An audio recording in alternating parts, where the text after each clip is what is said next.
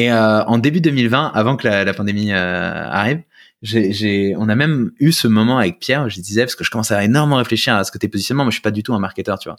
Et, et je commence à me dire mais en fait c'est sûr, genre c'est un peu back to basic. On est dans cette situation maintenant où le produit est tellement stable et tellement bon sur les bases qu'on doit vraiment réfléchir au positionnement. Hmm. Quel est le segment qu'on doit vraiment nail pour euh, grandir euh, dix fois plus vite Tu vois, c'est quoi ta niche Tu vois, hmm. qu'est-ce que tu as envie de own? Et euh, et je dis à Pierre, mais franchement, je me demande si on devrait pas juste targeter toutes les teams remote, tu vois. Et Pierre me dit non mais mec, genre remote c'est pas un marché, enfin genre il y a personne en remote. Et il avait raison, hein. Enfin, je, je, sais pas s'il avait raison, mais en tout cas genre j'étais là en mode oui t'as raison, non mais je dis ça comme une idée. Et, euh, et, ce qui se passe évidemment euh, bah, trois mois plus tard, voilà. Et en fait, euh, et en fait, du coup, ça nous a nudgé dans cette direction euh, de manière euh, assez cool.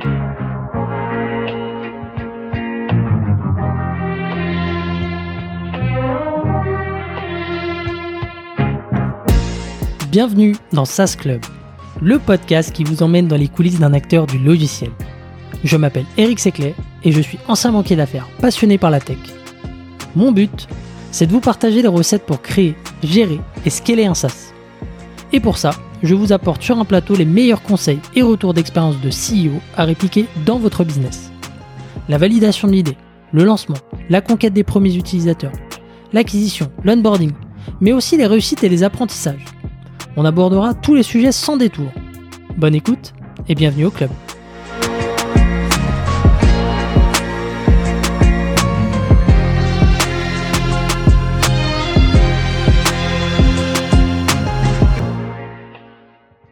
Allez, c'est lancé, c'est parti. Salut Christophe. Hello Eric. Tu vas bien? Eh ben ça va et toi? Super. Moi, je suis très content de, t'avoir. Euh, tu m'as été euh, chaudement recommandé par, euh, par plusieurs personnes, comme je te le disais un peu juste avant. donc Christophe, tu es, le CEO de, de Slide, une startup qui a été lancée en, en 2017, passée par eFounder, le Y Combinator. Slide, c'est un outil, euh, si je le résume bien, qui permet aux équipes remote, aux équipes asynchrones, euh, de travailler, euh, de collaborer clairement et simplement. ouais, exactement. Est-ce qu'on est OK là-dessus?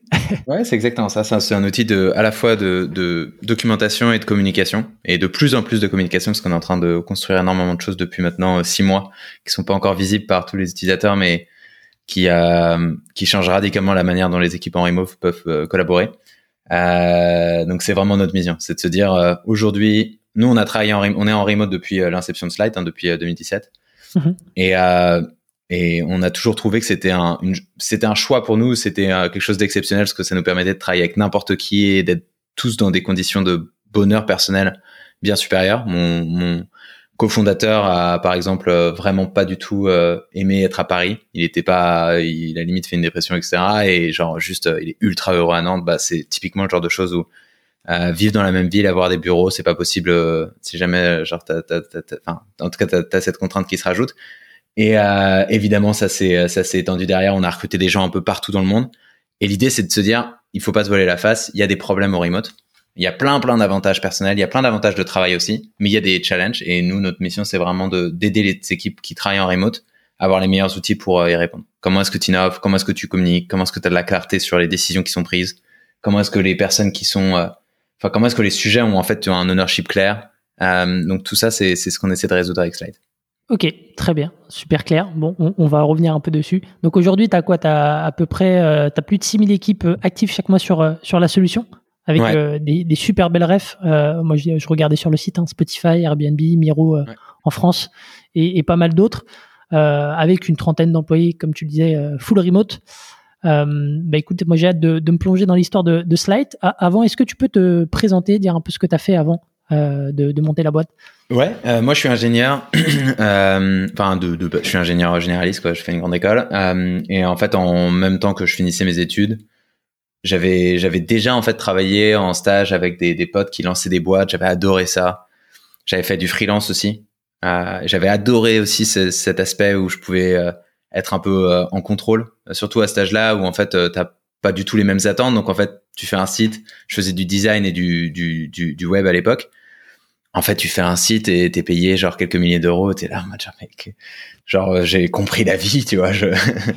Tout est possible. Euh, et non, et c'était vraiment un sentiment qui était génial de pouvoir genre faire du bon travail parce que c'était à l'époque. Bon, en fait, c'est nul maintenant que je regarde en arrière, mais en tout cas à l'époque, j'étais très content de ce que j'avais fait. C'était très satisfaisant le côté création, euh, artisanat un peu et c'était très satisfaisant d'être en contrôle. Et, euh, et, et, en fait, je suis parti du freelance euh, en me disant, mais en fait, j'ai envie de faire quelque chose, mais juste pas du le côté euh, un peu agence où tu fais des missions euh, à la chaîne. C'était pas du tout un truc qui m'excitait. Et, euh, et tout le challenge, c'était d'allier ce côté où je pouvais être mon propre boss avec le fait de faire un truc ambitieux. Ce qui est hmm. le plus dur, tu vois, genre être faire du freelance, faire une agence, c'est très simple il y a plein de personnes qui veulent. Si jamais tu travailles bien, tu vas avoir des, des putins de, de, de, clients. Et en vrai, ça peut être passionnant. Mais par contre, euh, réussir à faire un truc, euh, tu vois, genre qui se bat sur un marché mondial avec euh, des, des, des, millions de personnes potentiellement, des changer les habitudes de travail, etc. Ça, c'était vraiment le, le, le, le, truc le plus excitant. Et du coup, en fait, j'ai réfléchi à plusieurs idées de boîtes. Je suis passé par, j'ai lancé une première boîte qui s'appelait Staffit, qui était un outil dans le recrutement. Ensuite, j'ai lancé un autre truc qui s'appelait Cabine, qui était un service de livraison de mode à domicile à Paris, donc euh, dans des domaines qui n'ont vraiment rien à voir. Et à chaque fois, j'ai appris des choses, euh, notamment par rapport à qui m'associer et euh, par rapport en fait au fait de, de, même si je voulais faire un grand truc, du coup, je me focalisais sur le problème et sur est-ce qu'il y a des personnes qui sont prêtes à payer pour ça. En fait, il faut vraiment faire un truc dans, pour le, qui te passionne. C'est un jeu qui, c'est un, c'est un truc qui dure des années. Et là, maintenant, tu vois, ça fait quasiment cinq ans sur Slide. Je suis mieux placé que jamais pour le dire les bonnes choses, ça prend énormément de temps. Et je, ça, chacun a ses buts de vie, mais je pense que revendre une boîte après deux ans euh, et se dire, je trouve trop bien, tu vois, genre t'as as, as, quelques millions sur le compte en banque, c'est génial. Hein euh, moi, c'est un truc, euh, évidemment, ça, ça m'excitait énormément quand j'ai commencé, commencé Slide, mais je me suis rendu compte qu'en fait, genre avoir une équipe incroyable de gens que tu vois, genre t'aimes profondément, que tu, pour qui tu cares, avoir un produit où tu te dis, mais attends, mais en fait, là, on est en train de créer un truc, c'est un des seuls qui a le droit de se battre sur ce marché, etc ça vaut euh, bien plus que tout ça. Et ça, ça tu le fais pas en un an. Tu le fais pas en hmm. deux ans, genre ça, ça dure euh, des années, quoi. Ouais, complètement. Non, mais c'est, c'est, c'est vrai. Là, on, on, en revient, on reviendra un, peu de, dessus après, mais euh, c'est Slide, c'est à la fois quelque chose de, de simple mais d'hyper complexe et, et, ça se, ça se, ça se monte pas en un jour et, et, ouais. et, et effectivement, faut, faut avoir la volonté et ouais la, la force de, de, pouvoir euh, durer dans le temps pour pouvoir euh, et, et parce que tu as eu des, enfin, des, des, des, phases un peu euh, difficiles. Enfin on en reparlera après après avec Notion et tout mais ouais faut s'accrocher faut s'accrocher. Ouais c'est bon. Top. Ça vaut bah, la peine. T'as as commencé à, à me, à me pitcher Slide au début, mais qu'est-ce qu'on fait avec Slide? Ça résout quel problème exactement? Alors, Slide, c'est un outil à la base de documentation. Donc, ça te permet de d'avoir euh, d'accessible par défaut. Enfin, alors nous, c'est notre euh, philosophie. Évidemment, tu peux avoir des restrictions, mais par défaut, d'avoir toute la connaissance de la boîte accessible à n'importe quel nouvel arrivant ou n'importe quel euh, de tes collaborateurs. Euh, les use cases pour lesquels c'est principalement utilisé, ça va être des trucs très basiques de type wiki, euh, juste un handbook, donc un manuel d'utilisateur d'un nouvel d'un nouvel arrivant dans une équipe. Donc, c'est très pratique quand tu onboard des gens. Euh, mais après, nous, on, a toujours évangélisé pour euh, faire bien plus que ça dans Slide. Donc, euh, tous les projets typiquement d'une boîte pour nous doivent être gérés, en tout cas la réflexion en amont, le, le, les specs, le pitch, etc. doivent être traités par écrit parce que ça te permet en fait d'avoir un point du contexte accessible à tout le monde, d'avoir un point d'ancrage où les gens peuvent commencer à commenter, peuvent commencer à collaborer sur ça, retrouver la raison pour laquelle on travaillait, on a travaillé sur ce projet, ce genre de choses. Euh, et après, tu as plein, plein d'autres use cases. Donc, tu as tout ce qui va être euh, life cycle de l'employé. Donc, euh, les one-one entre un manager et son manager, bah, ça te permet d'avoir un point écrit. Donc, tu vois, genre, bah, mm. de pas avoir des feedbacks qui partent dans le vent, euh, d'avoir des goals très clairement euh, référencés, etc. Ça va te permettre d'avoir tout ce qui va être perf review, tout ce qui va être euh, goal. donc, tu vois, genre avoir un document très clair qui te dit qu'est-ce que tu attends de la personne. Donc ça, c'est des use cases qui sont très populaires. Et après, en fait, on a des boîtes qui nous, c'est ça qui est intéressant, c'est qu'on a des boîtes, t'as, as nommé des noms de la tech, mais en fait, on a des, boîtes qui font de tout. Euh, je, parlais avec, euh, je donnais un talk pour une boîte qui s'appelle site qui est un institut de recherche. Euh, enfin, un c'est plutôt c'est une un non-profit qui travaille sur euh, des euh, des alors des trucs. Moi, j'y connais rien, mais c'est des protocoles pour les recherches, pour les chercheurs, pour mieux, enfin, pour mieux partager leur leur comment est-ce que tu appelles ça, leurs papers Euh, genre c'est des trucs si tu veux genre ils travaillent pas du tout de la même manière ils ont pas du tout les mêmes problématiques. C'est toujours marrant d'ailleurs de, de, parler avec ce genre de personnes parce qu'en fait tu te rends compte que tu as l'impression que t'as la solution à tous les problèmes du monde. Genre pas du tout genre. Euh, non mais ou, même tu vois genre des boîtes comme Miro comme tu disais bah c'est des boîtes de plusieurs centaines de personnes avec énormément de customer success de support etc ils ont pas du tout les mêmes problématiques. Euh, donc c'est c'est après genre c'est c'est l'intérêt de l'outil c'est qu'il soit extrêmement versatile et qui te permettent d'avoir tous les use cases écrits de ta boîte euh, rassemblés au même endroit pour que voilà l'information soit accessible par défaut à n'importe quel utilisateur, euh, facile à chercher, facile à, à, naviguer, etc. Ok, très bien. Mais alors justement, puisque tu, tu me lances dessus, tu vois, euh, comment est-ce qu'on on fait pour monter un, un, un produit euh, dont en fait l'usage, l'utilité est très lié à ce qu'en fait le, le, user en fait. Mm. c'est, on se disait, c'est, c'est simple, mais c'est aussi compliqué. C'est-à-dire que derrière, il faut que euh, tu arrives à, packager tout ça. Ouais, c'est un des. Moi, c'est un des trucs qui me passionne le plus. Parce qu'en fait, je suis pas product manager, mais j'en ai recruté plusieurs. Euh, je travaille beaucoup sur ça et puis ben, je veux dire, j'ai été euh, product manager, on va dire, par intérim quand j'ai lancé la boîte pendant deux ans. Et j'ai le sentiment, c'est quand tu commences à recruter, quand tu commences à recruter des gens, tu te rends compte qu'il y a des rôles qui ont le même titre, qui n'ont rien à voir entre deux boîtes différentes. Donc typiquement, euh, product manager où euh, il y a un équivalent qui est aussi le product marketer, tu vas avoir un DocuSign. C'est une boîte qui est verticale. Il y a un utilisateur, un persona. Leur use case, il est super bien identifié. Le product marketer, son rôle, genre le positioning, il est fait. Il y a plus rien à faire. Son rôle, ça va être de euh, genre juste annoncer la nouvelle feature, par exemple. Hmm. Et tu vois, genre limite, c'est plus d'être en aide sur les sales, sur construire leur pitch, etc. Euh, le product manager sur ce genre de truc, c'est genre de parler avec euh, leur cible, elle est très claire. Donc c'est de parler avec genre un persona ultra bien identifié et genre développer l'improvement, tu vois, sur la feature qu'ils ont déjà construit euh, depuis 10 ans. sur un produit comme Slide, ça a rien à voir. Le product marketer, son rôle numéro un, c'est de travailler sur le positioning. Donc c'est de comprendre à quel marché est-ce que tu parles, quelle sous-partie de slide peut être utilisée par quel genre tu vois segment de marché et sur lequel on devrait se focaliser pour avoir les bons templates, les bons guides, etc et sur lesquels on pense que en fait ces use cases, même s'ils vont rester horizontaux, sont les plus intéressants. Euh, le rôle du PM, c'est la même chose en fait, c'est de parler avec plein d'utilisateurs différents pour comprendre en fait où sont les, les, les patterns en commun euh, et comment est-ce que tu arrives à avoir quelque chose qui s'applique à tous ces euh, tous ces use cases là. Donc c'est c'est c'est c'est le truc un peu difficile, mais c'est aussi ça qui pour moi est passionnant, c'est comment est-ce que tu arrives à penser le système, euh, enfin designer ton système pour qu'il soit euh, générique mais euh, euh, tu vois genre opinionated enfin en tout cas avoir quelque chose que tu considères être le plus simple pour 99% euh, des utilisateurs.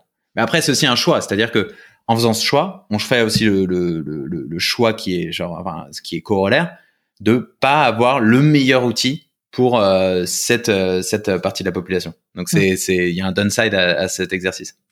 Ok. Mais alors, alors justement tu vois comment est-ce que tu t'y prends pour comme tu l'as dit trouver euh, trouver tes, bons use cases euh, C'est quoi un peu la méthodologie pour toi pour, euh, pour construire un, produit comme ça? Tu parles avec des utilisateurs. Hein, simplement, tu vois ce qui résonne et ce qui résonne pas. Tu vois, par exemple, un des trucs, je pense que je, vois énormément de boîtes qui se lancent sur, qui se lancent autour des meetings en ce moment. Je pense que c'est lié au remote, etc. Alors nous, on est en train de faire l'inverse. On on est en train d'essayer de killer tes meetings, mais au tout début de slide, quand le remote n'était pas une question on est, enfin, c'était juste une partie de nous, de notre ADN, mais personne n'en avait rien à faire, tu vois. genre, c'était genre juste une technicité, quoi. Euh, personne travaillait comme nous. Euh, on, on, on, avait le, même truc où on allait voir les gens, on parlait de leur use case et les meetings revenaient en permanence, tu vois. Genre, ah, les notes de meeting, c'est dur à trouver, etc. Euh, en fait, la réalité, et il y a plein de boîtes du coup qui se lancent là-dessus. La réalité, c'est qu'en fait, c'est un use case euh, nul. C'est un use case que personne ne fait bien. Tout le monde a l'impression que c'est un problème. En fait, personne euh, ne veut agir dessus. Genre les meilleures solutions, c'est des trucs auxquels tu t'attends pas du tout, genre Grind.co, je sais pas si tu vois, qui est des tools de recording de Zoom avec euh, genre de, du trans, de la transcription automatique. C'est mhm. pas du tout des, des outils de, de, prise de notes de, meeting, tu vois. Euh, donc en fait, ce qui se passe, c'est que juste tu vas voir les gens, tu leur parles, tu euh, testes des use cases, tu listes un peu genre tout ce qui leur pose problème, etc. Et après, en fait, tu, tu juste essaies d'être le moins biaisé possible et un peu d'insister en mode genre mais attends mais qu'est-ce qui vraiment te fait euh, adorer Slide aujourd'hui? Ou alors au contraire si jamais tu es avec un utilisateur qui utilise d'autres choses genre d'essayer de comprendre genre quels sont ses plus gros pains euh, mais en fait enfin c'est franchement c'est c'est c'est le même taf que plein d'utilisateurs juste euh, tu dois être un peu plus ouvert d'esprit parce que tu parles pas avec juste un personnel. Tu parles avec euh, des PM, avec des product marketers, avec des mecs qui sont dans des, des, des enfin j'en sais rien, un head of ops dans une boîte qui fait de l'industrie. Enfin je sais pas, on a une boîte par exemple qui fait des antivols euh, euh d'une boîte de milliers d'utilisateurs. Enfin genre tu comprends rien à ce qu'ils font. Enfin tu vois genre mais mais ils vont avoir des choses en commun euh, et ils vont te dire bah en fait le truc qui me pose vraiment problème c'est que j'ai plein d'opérateurs sur le terrain. Les mecs ils ont pas accès à l'information. Et en fait euh, enfin c'est c'est pas comme dans un bureau où les gens peuvent s'envoyer un message. Déjà c'est chiant dans un bureau mais en tout cas genre ils sont même pas à ce niveau là tu vois. Genre ils ont besoin d'avoir accès par défaut parce que personne va être à l'autre bout du à l'autre bout du chat euh, pour leur répondre en direct hmm. bah ok genre avoir accès au standard operation procedure par exemple c'est un gros use case dans toute l'industrie euh, avoir accès à genre euh, une FAQ euh, accessible. Donc tu comprends que le, wiki c'est un core use case qui est ultra important pour tout le monde. Euh, quand tu commences à parler avec des managers, tu te rends compte que ah oui, en fait, documenter tout le life cycle de la vie des employés, c'est un truc où c'est manager par manager, mais quand les gens commencent à mettre ça en place, ça change tout et personne ne revient en arrière, tu vois. Enfin, mais du coup, c'est vraiment du trial and error, quoi. C'est juste tu parles avec le maximum d'utilisateurs possible. Ok. Et tu essayes de comprendre le, le, jobs to be done pour chaque euh, pour chaque euh, utilisateur, chaque euh, chaque rôle. Ouais, mais après le truc qui est un peu, c'est ça qui est intéressant aussi, c'est que c'est pas toi qui corrige tout. Le, enfin, le job to be done, c'est pas toi qui va le y répondre intégralement. Toi, tu vas juste donner l'outil, mais c'est eux qui vont répondre à leur propre mm. job to be done. C'est ça, c'est ça. Ok, ok, très très bien. Euh... Bon, revenons au, au début. donc, on, on, va reparler derrière de, un peu du produit. Euh, donc je disais en intro, Slides ça a été, euh, c'est sorti Defender. Ça fait partie des, des nombreuses boîtes euh, qui sont sorties Defender. comment se fait la rencontre? Est-ce que c'est, toi qui vas voir Defender ou est-ce que c'est c'est, c'est, c'est quoi? En fait, j'avais donc j'étais donc j'étais sorti d'études, j'avais fait ces deux boîtes et en même temps je faisais du freelance et donc ça a duré, je sais pas, trois ans au total. Et euh, pendant ces trois ans, en gros, je suis pas payé. Enfin, je suis pas payé. Je veux dire, euh, je suis payé que en freelance, quoi. J'ai pas mhm. de salaire. Euh, tu vois, j'ai pas levé de thunes ou quoi. Euh, ou alors trop peu pour qu'on se verse des salaires. Et du coup, bah en fait, je j'avais un rythme de vie qui était un peu bizarre. Moi, ça m'allait très bien. C'était génial. Hein, c'était des années trop bien. Mais je travaillais comme un porc pendant deux mois. j'avais quelques clients où vraiment je, je, je, me faisais des journées. Tu sais, je me réveillais à 8 heures, je finissais à minuit. Et en fait, j'essayais de rusher au maximum pour shipper des sites web, pour shipper des mm. trucs qui n'étaient pas très intéressants en général. Et pour euh, derrière pouvoir retourner sur ma boîte. Okay, pire idée du monde. Genre, si jamais, genre, c'est possible. Après, c'est pas possible quand t'es étudiant, t'as aucune ref et tout, mais si j'avais pu ne pas le faire, je l'aurais pas fait parce que vraiment, il faut être à 100% sur ta boîte si jamais tu lances quelque chose. Enfin, en tout cas, sur ma personnalité, en tout cas, moi, je peux pas faire autrement. Euh, mais du coup, en fait, je me suis un peu cramé. En fait, euh, sur la dernière boîte, j'ai arrêté pour une mauvaise raison. C'est une boîte que j'adorais, un truc qui s'appelait Cabine ah, donc ce service de livraison à la base c'était de chaussures à domicile. Donc l'idée c'était de corriger les problèmes de Zalando, de, euh, de Zappos où euh, en fait tu es obligé de ramener la boîte, euh, tes, tes, tes invendus hmm. en, à la poste. Et moi je suis persuadé que ça fait que la plupart des gens qui n'aiment pas faire du shopping vont en faire encore moins. Enfin juste le, le shopping en ligne aujourd'hui pour moi c'est pas corrigé. Et du coup l'idée c'était vraiment de dire bah non mais en fait tu commandes mais c'est comme un Deliveroo en fait il y a un mec qui les amène, tu les essayes, il repart avec les invendus. Hmm. Et, euh, et j'étais fan de l'idée. On avait plein de, on avait, on avait fait, euh, je sais plus, quelques centaines de commandes et tout. On avait fait des, plein de hacks pour réussir à avoir les stocks, euh, réussir. C'était vraiment une belle aventure. Et malheureusement, en gros, il y a eu un problème avec mon associé où, en gros, euh, on s'est rendu compte que, enfin bref, il y avait vraiment un, gros problème fondamental euh, de, de malhonnêteté. En fait, on s'est rendu, rendu compte qu'il y avait un peu de, de de, de thunes qui a été prise, etc. Donc bref, un truc un peu un peu chiant. Euh, et ça m'a fait arrêter euh, cette boîte un peu de manière euh, inattendue. Et en fait, ça m'a coûté, tu vois. Genre, je me suis retrouvé dans une situation en mode genre ah, merde, je m'étais remis la sauce pour lancer tout un truc. J'ai travaillé pendant huit mois sur ce truc.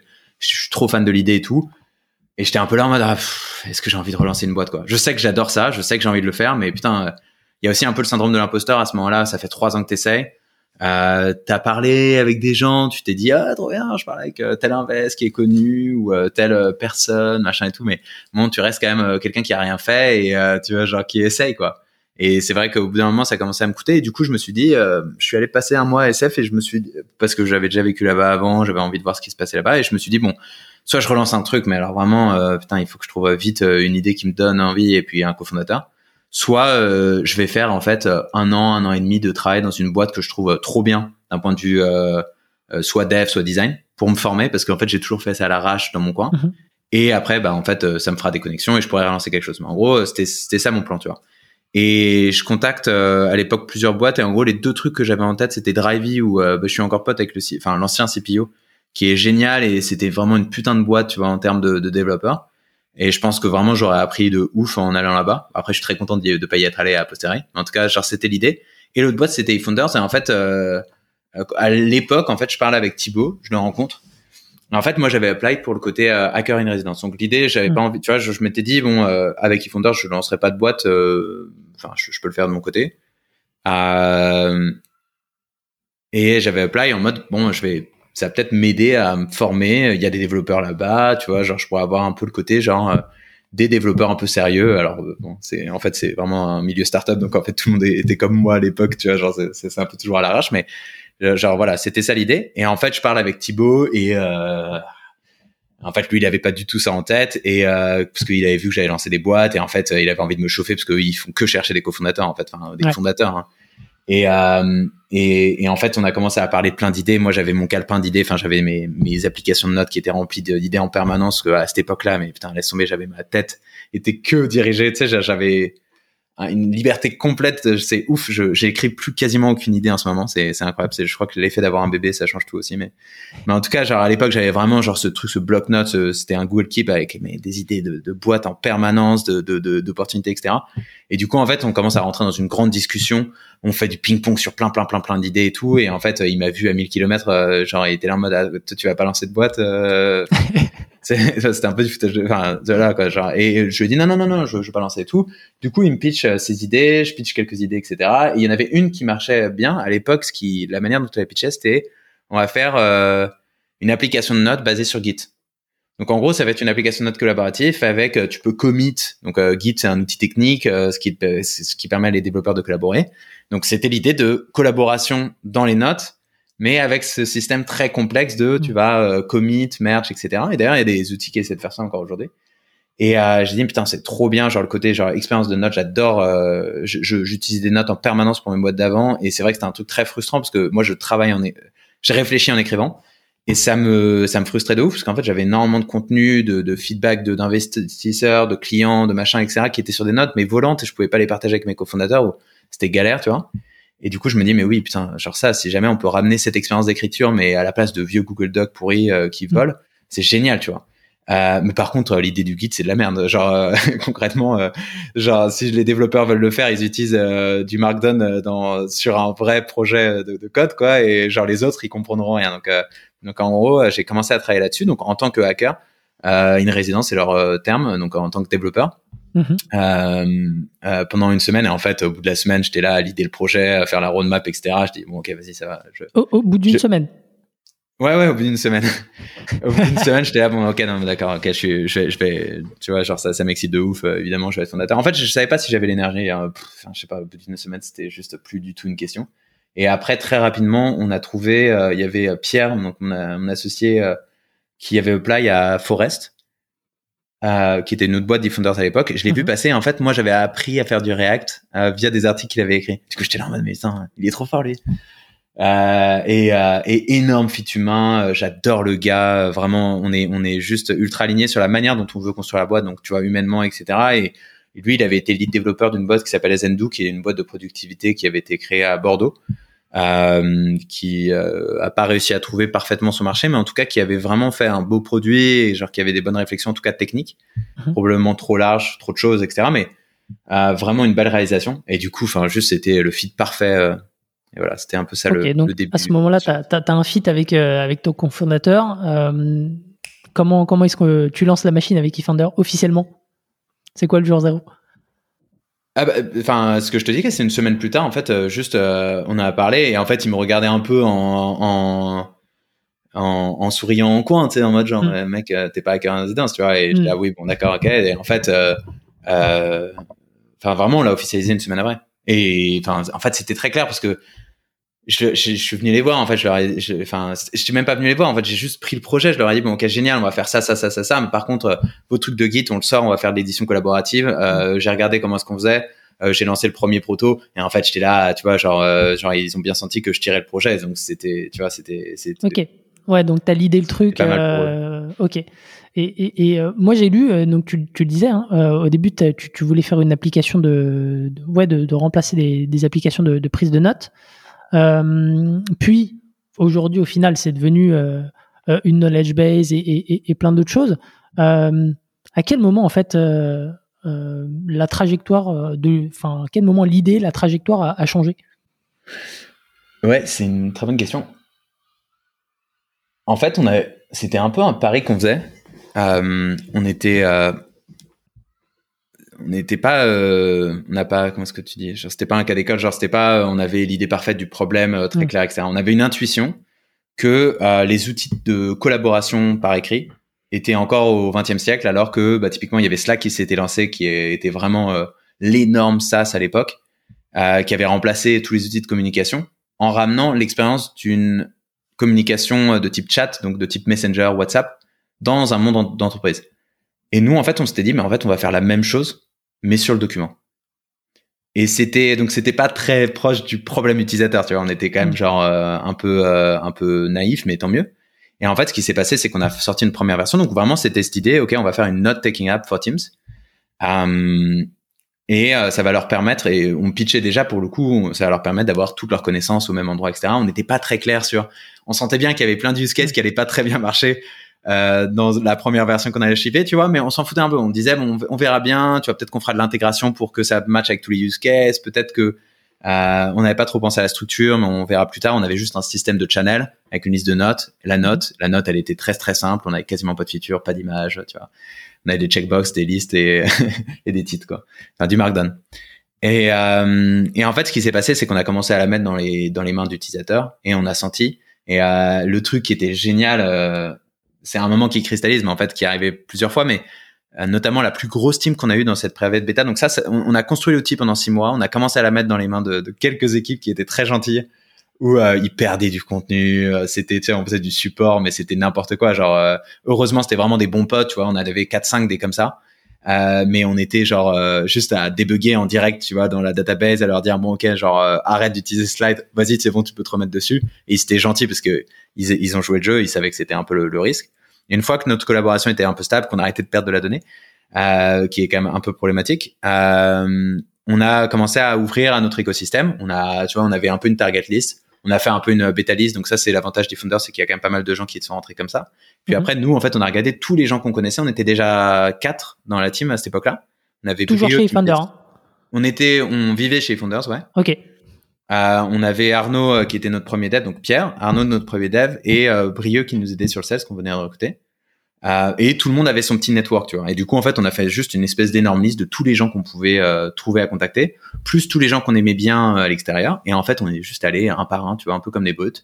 Et comme c'est des outils cool, surtout à l'époque, maintenant, t'en as genre trois qui sortent par jour sur Product Hunt. Hmm. Mais à l'époque, c'était pas évident de faire un truc bien léché avec un beau design, etc. Alors, moi, franchement, pour regarder les, les screenshots des premières versions, c'était assez marrant, mais bon.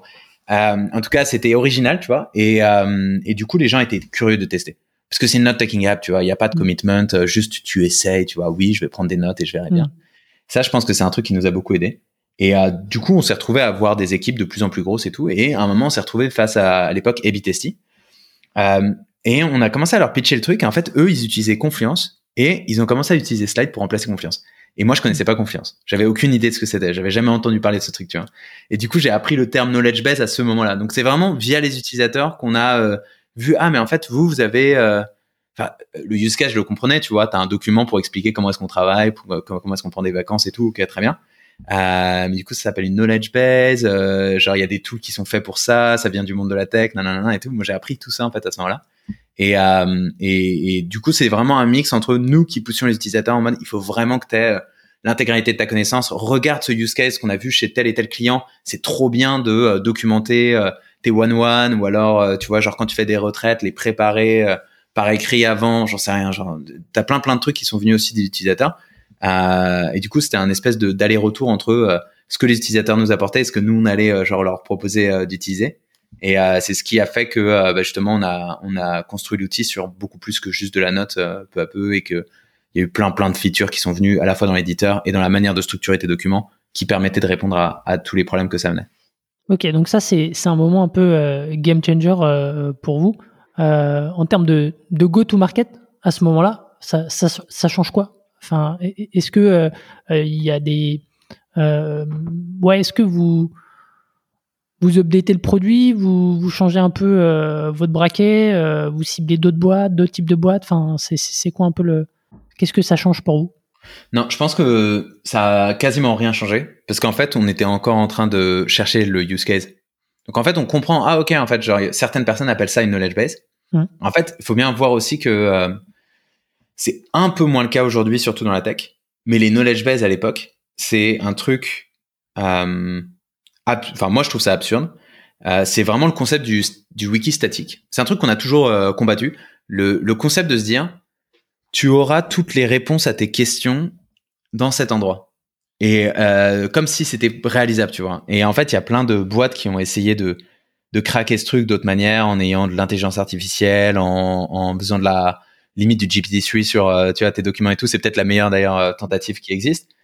Euh, en faisant des Slack, enfin des espèces de, de, de systèmes pour euh, genre si jamais tu trouves pas la réponse, en fait ça l'envoie à quelqu'un, des choses comme ça. Mais euh, la réalité c'est qu'en tout cas la, la, promesse de se dire genre tout va être écrit à un endroit, c'est impossible à réaliser parce qu'il faut que tu aies un manager qui écrive les réponses en temps réel, genre en permanence et qui les tienne à jour. Et du coup, à l'époque, c'était vraiment ça le, le délire de, de la nage c'était l'espèce de, de solution la plus basique possible, tu vois, genre un peu la, la, la, la plus naïve moi je trouve possible, mais ça, ça, ça avait 15 ans. Hein. Genre c'était pas, ça, enfin Confluence ils sont lancés je crois en 2003 ou un truc comme ça. Euh, et, et, ouais, c'était vraiment l'idée de dire genre tout va être documenté, tout va être accessible. Et en réalité, c'était pas réalisable. Et du coup, nous en fait, on vendait déjà à l'époque euh, ce use case de knowledge base, mais en fait, on vendait surtout le fait de se dire ta knowledge base elle est complètement inutile si jamais tu l'utilises une fois par mois. Si jamais ton, ton employé l'utilise que pour l'onboarding, ta knowledge base elle va être euh, euh, stale dans, dans deux mois. Après avoir mis six mois et c'est un truc qu'on avait vu en faisant des interviews utilisateurs les gens en fait ils avaient euh, dix managers qui étaient sur le truc euh, pour une boîte de 600 où ils passaient des mois et des mois à créer tu vois à préparer la structure à faire des réunions là-dessus et tout. Ils remplissaient ils lançaient le truc les gens étaient trop contents. Genre les quelques employés qui arrivaient après disaient mais c'est trop bien, les informations sont là, c'était ultra smooth et tout. Trois mois plus tard, plus rien n'était à jour. Et en mm. fait, les gens euh, ne regardaient plus, ils oubliaient, etc. Et, et ça, c'était un truc en fait euh, sur lequel on se battait. Donc en fait, on a utilisé le terme euh, knowledge base, mais on allait beaucoup plus loin, tu vois. Genre, ça nous mm. permettait aussi de dire, genre voilà, la vision qu'on a, c'est vraiment toute la knowledge d'un endroit. Parce que si jamais tu as ta team qui utilise cet outil quotidiennement, la knowledge va rester à jour ou en tout cas, tu vas pouvoir pinguer les personnes pour qu'elles le corrigent instantanément. Mm. Et il faut que ce soit un tool dans tout quotidien.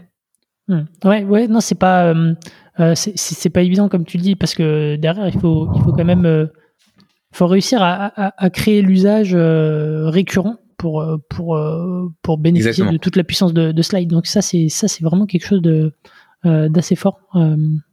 ok, très très bien. donc là tu sors de, enfin à quel moment tu sors de, de eFounder donc en en mai 2017, euh, on, travaille, euh, on ouvre la, bêta euh, en privé, hein, toujours, mais on, va vraiment faire tu tous nos écosystèmes. En octobre, je vais à San Francisco. Donc, on avait déjà, genre, je sais pas, une cinquantaine de teams actives sur des use cases un peu pourris en réalité. Enfin, genre, c'est toujours, tu, en tout cas, et elles étaient actives, elles utilisaient l'outil, donc c'était cool. et on avait des trucs intéressants, tu vois, on avait un peu une certaine forme de stickiness. Donc en fait, l'usage de, de, de, ce genre d'outils sur lequel tu allais revenir en permanence, sur lequel tu allais potentiellement documenter, mais surtout aussi l'utiliser au quotidien pour organiser tes notes euh, de meeting, euh, tes, euh, tes documents justement de travail par rapport à des projets, etc. À l'époque, c'était pas suffisamment poussé pour vraiment garantir tout ça, mais mm. en tout cas, tu avais un usage quasi quotidien et c'était et on, ça se voyait dans les chiffres. On avait une stickiness qui était très bonne, donc on voyait que les gens revenaient régulièrement et on pouvait comparer avec des knowledge bases. On voyait que c'était genre vraiment dix fois dix fois supérieur. Mm-hmm. Euh, on avait des utilisateurs, euh, je te dis 50 teams, on avait je sais plus 300 euh, utilisateurs, un truc comme ça. Alors on regardait tout, on regardait juste les gens qui allaient naviguer et tout. Enfin tu vois, on était, c'était, c'était pas vanity metrics parce qu'on en avait besoin pour lever, pour convaincre des investisseurs. Donc on se foulait pas nous-mêmes, enfin, tu vois, on se mentait pas mm. nous-mêmes. Mais mais voilà, c'était quand même genre très très très très early. Et, et en fait, on allait, je suis allé à San Francisco, j'ai passé trois semaines à faire une levée de fonds. L'idée, c'était de dire, voilà, on a un proof of concept, on voit que les utilisateurs restent sticky dessus, on a une rétention, on pense qu'on peut vraiment changer les habitudes et faire l'équivalent de ce que Slack a fait sur la communication, c'était tout le pitch.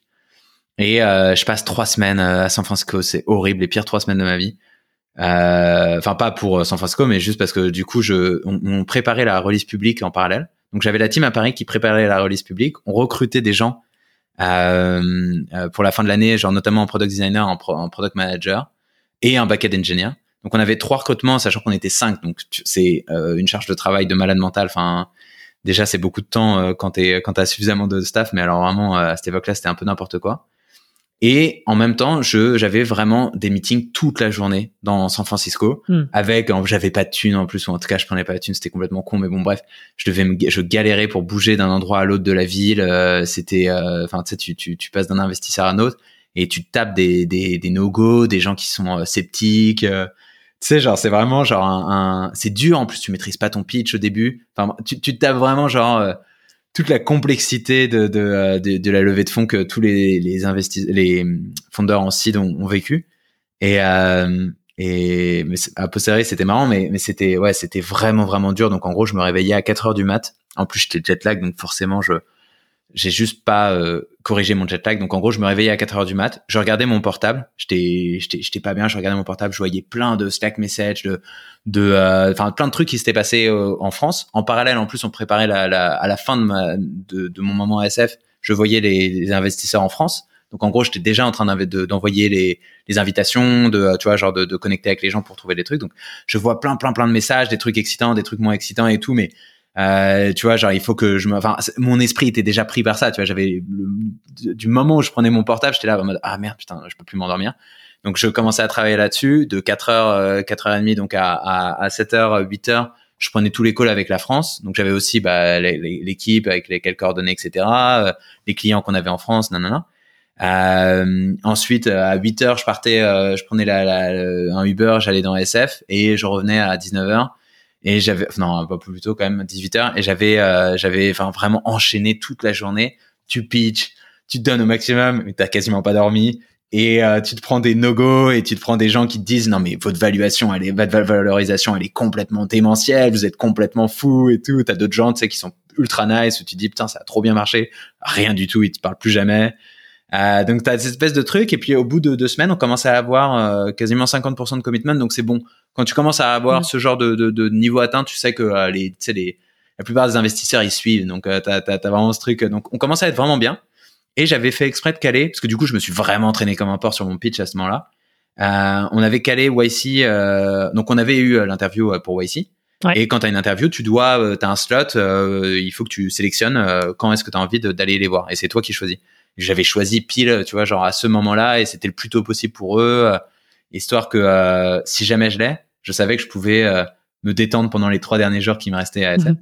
Et j'avais ma meuf en plus qui était qui était pour son taf aussi à SF juste à ce moment-là.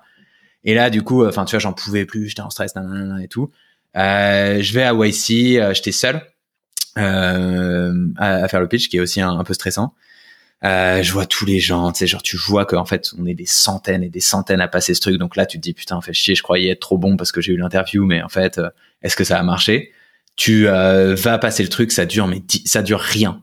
Vraiment, genre t'as l'impression que c'est un, un, enfin juste ça, dure 10 secondes quoi. En réalité, ça dure 10 minutes, donc effectivement c'est très court. Et euh, et après en fait t'attends. Et là, il t'appelle si jamais c'est bon, et il t'envoie un mail si jamais c'est pas bon. et du coup, plus t'attends, plus tu crois que c'est pas bon. Et on va dans un bar avec des potes, c'était avec les, les gars de Station euh, qui étaient aussi au même moment euh, à l'époque, c'était une boîte de, de, de Founders aussi qui a aussi fait ici. Mm-hmm. euh, et euh, on reçoit et on, on, va dans un dans un bar que j'adore de SF et on va se prendre des, des, des petites bières, on va se faire un petit billard, nanana et tout. Mais au bout d'un moment, en fait, juste t'attends, t'attends, t'attends et il est 22 h t'es là, putain, fais chier quoi. Tu sais, genre tu fais que regarder ton portable. Mm-hmm. Moi, j'étais avec donc Sarah, ma, ma maintenant ma femme. Euh, elle était là en mode bon, je vais peut-être vous laisser. Ça me, genre c'est un peu en mode genre euh, pour regarder votre portable toutes les deux secondes, ça sert un peu à rien. Euh, je vous laisse angoisser. Et là, 22h30, euh, appel, machin, on adore ce que vous faites. ils le disent à tout le monde, hein, mais enfin, tous les gens qui prennent. Mais en gros, on pense que ça peut être énorme. Euh, on a envie que vous veniez dans la prochaine session. Là. Énorme kiff et tout. J'annule tous mes rendez-vous investisseurs.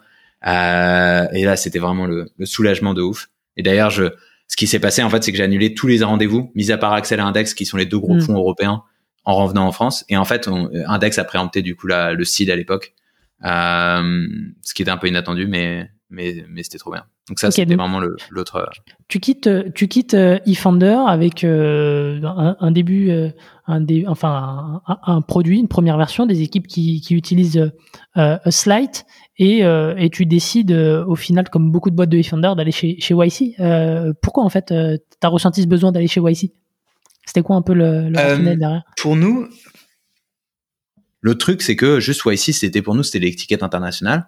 On savait qu'on allait pouvoir avoir de la visibilité aux US et tu vois, genre des écosystèmes auxquels on n'avait pas accès.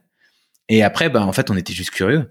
La réalité, c'est que tu sais pas pourquoi tu vas à YC. Hmm. On avait des, des gens qui nous disaient c'est trop bien, allez-y de toute façon, ça peut pas être euh, négatif. Euh, moi, j'avais toutes ces raisons. En fait, je me suis rendu compte que de toute manière, avoir YC en termes de, de valorisation allait faire que mon c'était rentable. Même si je lâchais 7%, étant Mm. donné qu'il te double, triple quasiment ta valorisation, euh, en, en fait, c'est rentable. Donc, pour moi, c'était pas, c'était, tu vois, il y avait pas de question, quoi. Ok, donc très bien. Donc tu, tu, tu fais YC. Donc là, à ce moment-là, on est, euh, on est quand? On est euh, début 2017, c'est ça? Euh, Pas début, peut-être mi, mi fin 2017 non, on est en 2018. Donc, c'est 2018 les trois premiers mois de 2018, euh, on est à YC. Donc là, on, re- on prend une grande maison à Sunnyvale, donc pas loin de Mountain View. On Mhm. ramène toute la team, donc on, a, on avait un petit peu recruté entre temps parce que du coup, on a levé notre seed un peu avant et euh, on était euh, neuf. Euh, donc là, c'était la grande question comment est-ce qu'on fait, tu vois, genre est-ce qu'on est-ce qu'on y va que à 2 3 Est-ce que enfin parce que 9 en fait, ça commence à être le nombre un peu un peu galère et tout. Heureusement, on y allait avec tout le monde, enfin avec la- il y avait une personne qui voulait pas être enfin qui avait un peu peur d'être un peu en communauté pendant trop longtemps, pendant trois mois parce que c'est intense hein. Elle a tout à fait raison donc euh, on lui a pris un Airbnb à côté pendant un mois et puis euh, elle est re- rentrée en France donc c'était très bien et tout. Et, euh, et là, on passe euh, trois mois de YC où en fait, euh, la réalité c'est que la team va pas à YC, c'est que les fondeurs.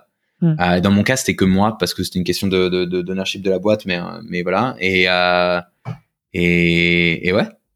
Ok, très bien. Et, et donc à ce moment-là, euh, ce que je disais en, en intro, t'as, t'as, donc Slide se, se, se développe, euh, mais tu as aussi euh, Notion qui, euh, qui commence à, à se réinventer, à prendre de l'ampleur. Euh, Ouais. comment est-ce que tu, tu, tu gardes la motivation de, je dirais, de, la, de la team à ce moment-là euh, sur un produit comme euh, sur un produit comme Slide? Donc comment est-ce que tu ouais, tu gardes le feu sacré? Alors, ce qu'il faut savoir, c'est que Notion a lancé sa V1 le, la semaine où j'ai commencé à coder Slide. Donc, Mm. euh, tu vois, un an et demi avant ça, avant ce, ce moment que tu décris. Et à l'époque, c'était pas un énorme truc. C'était un outil de wiki, mais c'était. Enfin bref, c'est il y, avait des trucs qui étaient intéressants, euh, il y avait des trucs qui étaient un peu complexes. Euh, euh, on les voyait pas, enfin on n'avait pas du tout détecté que ça serait nos gros compétiteurs. Euh, et en fait, euh, la backstory, c'est qu'ils ont mis énormément de temps pour arriver et pour une raison. Moi, je sais très bien. Enfin, maintenant, je sais à quel point ça prend du temps ce genre d'outil. Mais en fait, ils ont travaillé depuis, ils avaient, travaillé depuis cinq ans sur ça avant de lancer. Et euh, et du coup, en fait, deux ans plus tard, on était un peu dans une situation où, de toute façon, on s'en foutait un peu. Enfin, on avait lancé sur Product Hunt. Euh, on avait beaucoup, beaucoup d'utilisateurs. On avait plein de problématiques à régler, plein de trucs euh, à découvrir, notamment, genre, on découvrait qu'est-ce que c'était de, ne pas onboarder manuellement les gens. Donc, on avait euh, bah, tout le flow d'onboarding, tout le flow de sign-up à optimiser. On avait plein de choses à découvrir là-dessus. Et, et après, bah, en fait, on avait quand même moi ici. Donc, en fait, on avait une annonce TechCrunch, on lançait sur Hacker News, machin, etc. Donc, tu as quand même beaucoup de personnes qui viennent. Et en fait, ça te fait énormément de matière pour euh, comprendre qu'est-ce qui marche, qu'est-ce qui marche pas, quel segment de population est-ce que tu as envie de, de, de, de travailler, lesquels t'as pas envie de travailler. Euh, et euh, le, le, le truc de Notion, ça explose, c'est très visible, mais c'était genre peu à peu, tu vois. Genre en mars, on s'en est pas rendu compte. Et puis peu à peu, on commence à sentir que ça grandit, ça grandit et tout. De, de, de- donc c'est vraiment le moment. Ils ont lancé les databases et ça a été une explosion pour eux. Et, euh, et de, mars à, juillet, en gros, on a senti un peu un mouvement. Et ce qui s'est passé, c'est qu'en fait, en juillet, c'était vraiment le début de. Là, c'était dur pour nous. Enfin, c'était semi-dur, mais en fait, le truc, c'est qu'on était tellement petits que tu vois, c'était pas forcément. Non. On, a lancé le plan payant. Donc, on a dit, euh, OK, ça fait deux ans, euh, un peu moins de deux ans. Enfin, non, ça faisait un an que les gens l'utilisaient. Ils sont sticky. On a des belles boîtes. Euh, on va essayer de les faire payer, tu vois. Genre, on a, on a envie de valider. On n'avait pas besoin de la thune. On avait levé un très très beau seed round. On avait genre des, des années et des années de runway. Enfin, tu vois, on n'avait pas de problème là-dessus. Mais on avait envie de valider que les gens étaient pas là parce que c'était un nice to have. On voulait euh, que on voulait vérifier qu'ils étaient capables de payer pour le produit. Et du coup, on lance le plan payant, etc. Et c'était très cool. On a eu 95% des teams qui devaient payer qui ont payé. Donc c'est génial, tu vois. Genre, euh, c'était bien supérieur à ce que je pensais qu'on allait attendre. Je pense qu'on aurait beaucoup plus de churn. Le point négatif, c'est que tous les churn, donc les 5% de churn, deux trois belles teams, euh, sont allés sur Notion. Et là, en fait, on commence à sentir ce truc où, euh, bah, nous, on n'était pas en on par sur les sur les features, on était vraiment, euh, enfin, juste, il y a beaucoup beaucoup de choses à faire, tu vois, sur ce genre d'outils. Et du coup, euh, et du coup, en fait, ce qui s'est passé, c'est que on a eu vraiment pour simplifier l'histoire. Hein. Pendant deux ans derrière, on avait plein de choses qui faisaient que ça marchait quand même pour nous. On était, on avait une team brillante déjà. Euh, on était ultra au taquet en termes de support, de succès, d'aider les nos utilisateurs. On avait vraiment énormément de care à ce niveau-là. On avait une brand qui était assez sympa pour ceux qui nous connaissaient. Euh, on commençait à parler du remote pas mal, on commençait à montrer un peu notre nos réflexions sur les d'autres manières de travailler, etc. Euh, et on avait des features qui étaient aussi assez cool. Donc, on avait notamment des intégrations natives avec euh, des tools de product management. Donc, tout notre délire à l'époque, c'était de dire, euh, tu dois avoir best of breed tool et genre nous, on te fournit la partie documentation. ce qui parlait avec certaines personnes. Et on avait un éditeur qui commençait, alors à l'époque, c'était, mais en tout cas, qui était plus simple, on va dire. Toutes les personnes qui voulaient écrire et pas faire du drag and drop, mhm. euh, qui fait vraiment ça. Donc notamment tout ce qui est marketing, euh, mais aussi les utilisateurs un peu plus noob, tu vois, apprécient énormément cet aspect-là. Euh, et je te dis nous, en plus c'est même pas tout à fait vraiment. En tout cas, les gens qui aiment bien écrire, tu vois, vraiment écrire, pas euh, organiser. Enfin, je sais pas comment dire. Ouais. Et euh, donc on, avait en fait des succès malgré tout, tu vois. On a on n'a jamais arrêté de croître. On n'a jamais eu un espèce de drop machin. On n'a jamais fait moins que doubler chaque année. Euh, donc ça n'a jamais été très négatif. Mais par contre, on a vendu pendant euh, pendant deux ans. On était sur le marché, on était seul sur le marché et on vendait un truc de malade mental. On vendait une vision de on va avoir tout l'intégralité de ta, ta, ta, team va documenter tout leur taf. Ça va être présent au même endroit. Euh, ça va être ultra agréable à utiliser. Tu vas avoir toute cette structure où tu peux scanner toute l'information d'un coup. Euh, donc tout ce truc qu'on avait vendu pendant des années, en fait, on voit une boîte qui le fait euh, et qui a 5 ans d'avance. Et du coup, c'était ça qui était très frustrant en fait, c'était mm. qu'on était là en mode genre putain, on fait chier quoi, le time to market on l'a pas. Et, euh, et euh, cette vision, bah, on le savait en fait, est, vraiment massive, tu vois.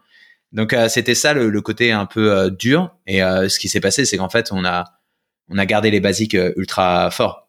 On mm. n'a jamais fait de compromis sur la qualité du produit. On a toujours fait très très gaffe à qui on recrutait. On a arrêté de travailler avec les gens à qui ça marchait pas très vite.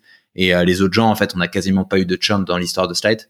Euh, on a une team exceptionnelle, tu vois. Et du coup, en fait, tout ça, ça permettait euh, de de contrebalancer le fait que euh, bah, c'est dur, etc. Mais c'est la vie des startups en fait, hein, hmm. en réalité. Mais alors, du coup, comment est-ce que tu fais pour réduire ce, time to market, ce décalage de time to market entre toi et, Notion à l'époque? Et, pareil, la vie, enfin, la vision reste la même, mais je dirais le, le, messaging de, de, de Slide a peut-être changé entre temps, surtout euh, tu, tu vois, là, là tu as, fait un focus sur les, les teams remote asynchrone.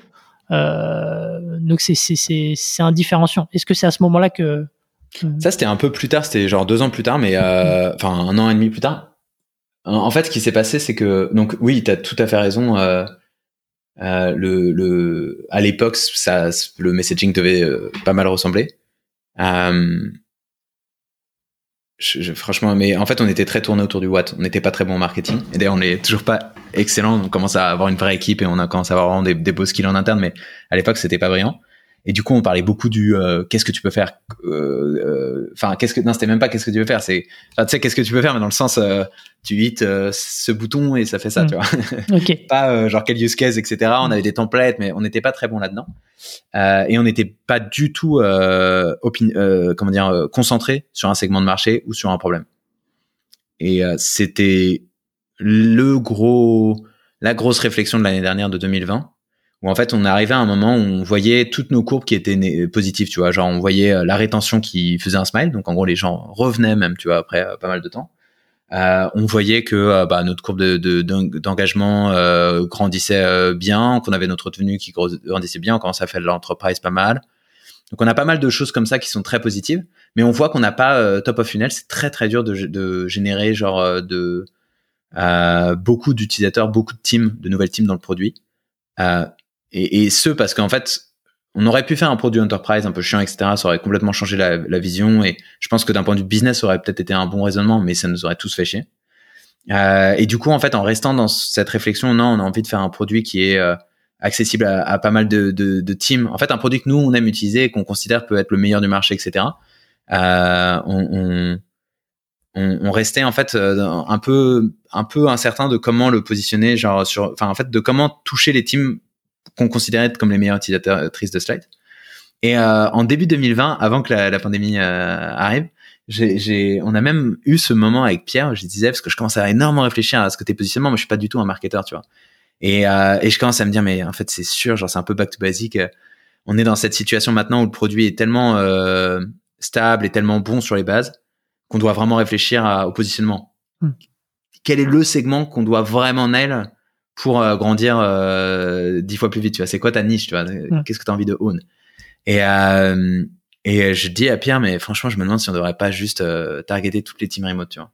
Et Pierre me dit non mais mec, genre remote c'est pas un marché, enfin genre il y a personne en remote. Et il avait raison, hein. Enfin, je, je, sais pas s'il avait raison, mais en tout cas genre j'étais là en mode oui t'as raison, non mais je dis ça en mode comme une idée. Et, et ce qui se passe évidemment bah, trois mois plus tard, voilà. Et en fait, euh, et en fait, du coup, ça nous a nudgé dans cette direction euh, de manière euh, assez cool parce que nous, c'est un truc qu'on qu'on promouvait depuis des années. Pas juste pour le, le remote dans le sens, enfin, comment dire, c'est toutes les manières de travailler en remote. Tu vois, le fait d'être justement beaucoup plus asynchrone, d'avoir beaucoup plus de transparence sur ton information, d'avoir généralement plus d'ownership donné aux équipes, de pouvoir recruter n'importe qui dans le monde. Ce genre de choses, c'était des trucs qu'on qu'on qu'on trouvait génial. Et en fait, qui nous faisait aimer travailler chez Slide, sur Slide, entre nous. tout ça, en fait, c'était un peu le truc de, on voyait les gens qui étaient épanouis chez Slide, on se disait, en fait, au fond, c'est ça qui compte, tu vois. Euh, cette manière de travailler, elle nous rend heureux. Elle fait que euh, j'ai pu recruter un mec euh, à Séoul qui est exceptionnel en design parce que j'en avais rien à foutre de savoir où était la personne. Je voulais juste cette personne. on a pu avoir, je sais pas, au moins quatre personnes à l'époque dans la team. On était une quinzaine à l'époque, je pense, vingtaine, ouais, quinzaine. Euh, on avait au moins 4-5 personnes qui avaient des enfants qui avaient bougé de Paris ou de grande capitale parce qu'en fait ils étaient pas heureux. Mm. Enfin tu vois genre c'est ce genre de truc et en fait on était là en mode genre mais euh, le, Covid a été génial à ce, niveau-là. On était là en mode putain finalement on peut vraiment euh, euh vendre ce message. Euh, mais mais du coup ça nous a amené à un autre challenge qui était ok génial genre au niveau du use case on sait que les teams remote ont besoin d'outils comme le nôtre maintenant comment est-ce qu'on fait pour que ce soit exceptionnel pour mm. aller ça c'est ce sur quoi on est en train de travailler aujourd'hui? Ok, ok. Ouais, donc tu as, ces, ces deux événements au final qui ont, un peu euh, euh, peaufiné le, positionnement de, de, Slide et comment, comment vous vendez aujourd'hui. C'est l'explosion euh, de, de, Notion et, euh, et derrière le, le, Covid qui vous a, qui vous a, vous a permis d'affiner votre, votre messaging, votre proposition de valeur. Ouais. Okay. Je pense que c'est peut-être un en fait, c'est marrant parce que on se refait souvent l'histoire euh, bah, avec Pierre, puis avec Mike, euh, notre VP Product aussi.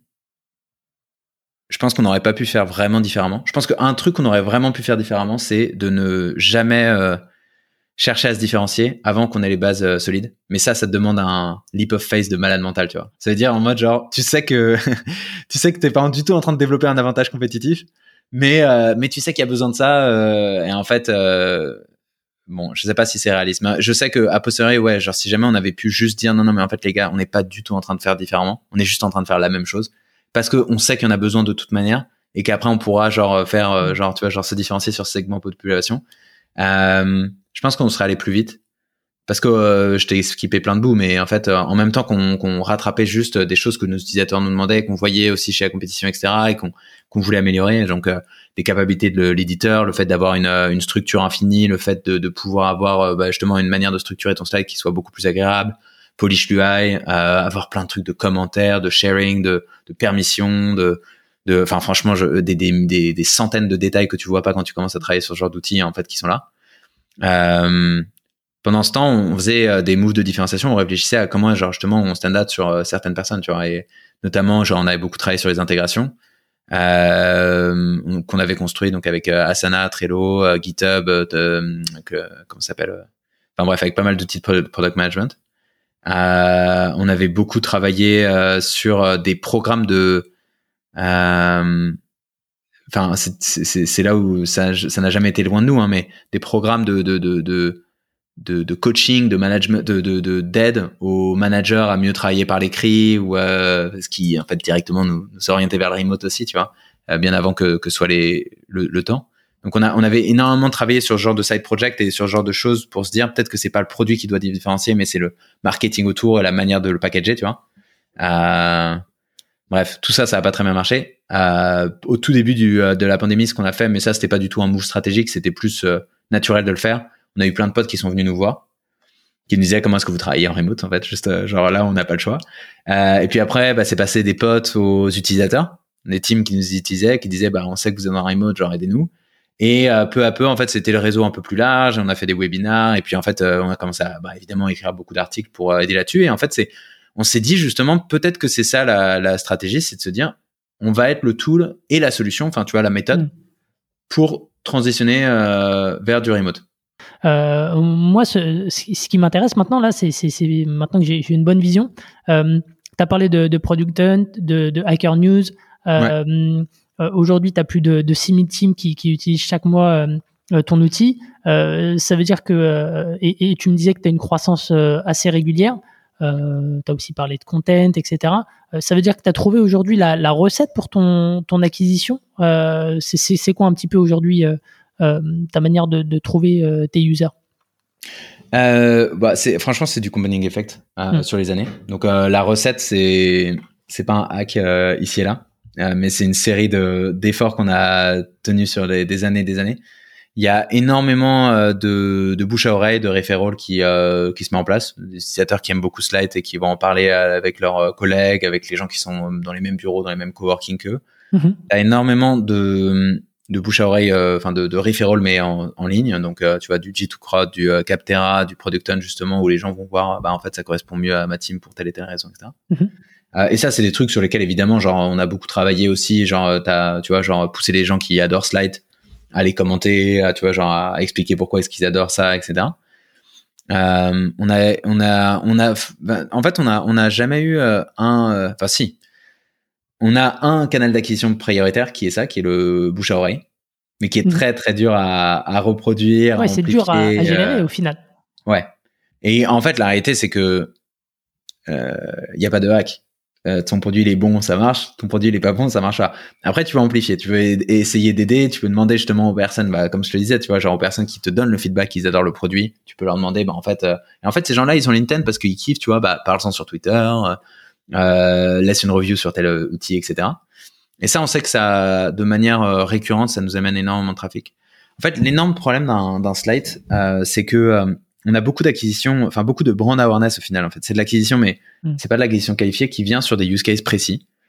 de type et, et, on avait fait beaucoup de travail sur du SEO pour ça donc si tu tapes par exemple je pense que si tu tapes meeting minutes c'était un truc qu'on avait fait il y a quelques années mais qui qui est le plus intéressant. On est voilà, on est dans les cinq premiers résultats. Minting Minute, c'est un truc qui euh, rank très bien sur Google pour une raison que j'ignore.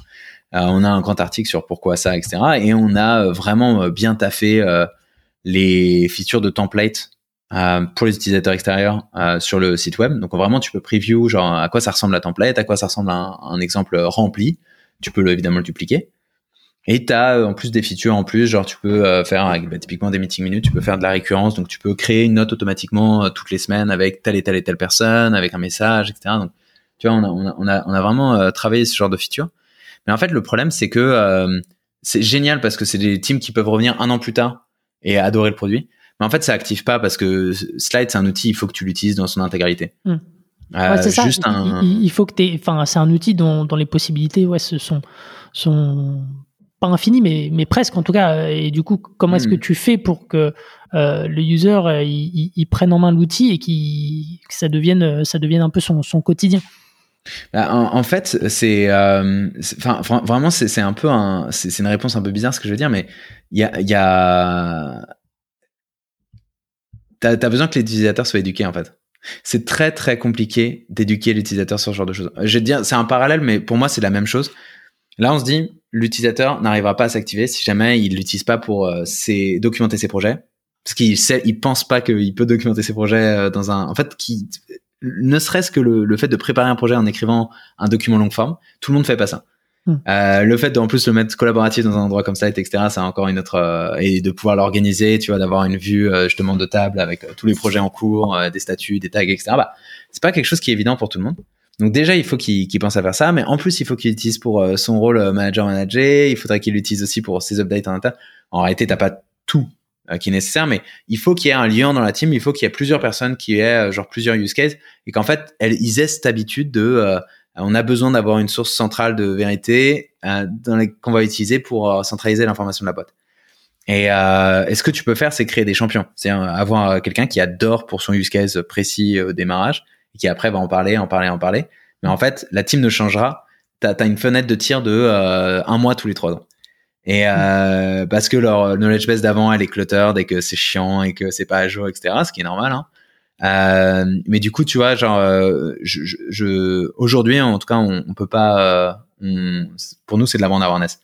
Il faut hmm. que les gens soient au courant qu'il y a Slide qui existe, qu'ils se disent putain, c'était vraiment chambé cet outil. Ça me fait chier parce que ma team est sur Confluence et veut pas changer. Mais la prochaine fois, tu vois, qu'ils ils discutent du sujet, ils pensent à Slide. Et en fait, pour nous, il n'y a pas, il a pas vraiment d'autres, d'autres possibilités. Il y a trop de commitment en fait à prendre un outil comme comme Slide pour pouvoir euh, euh, être plus acquis que ça, on va dire, dans le, phénomène d'activation des teams. Hmm.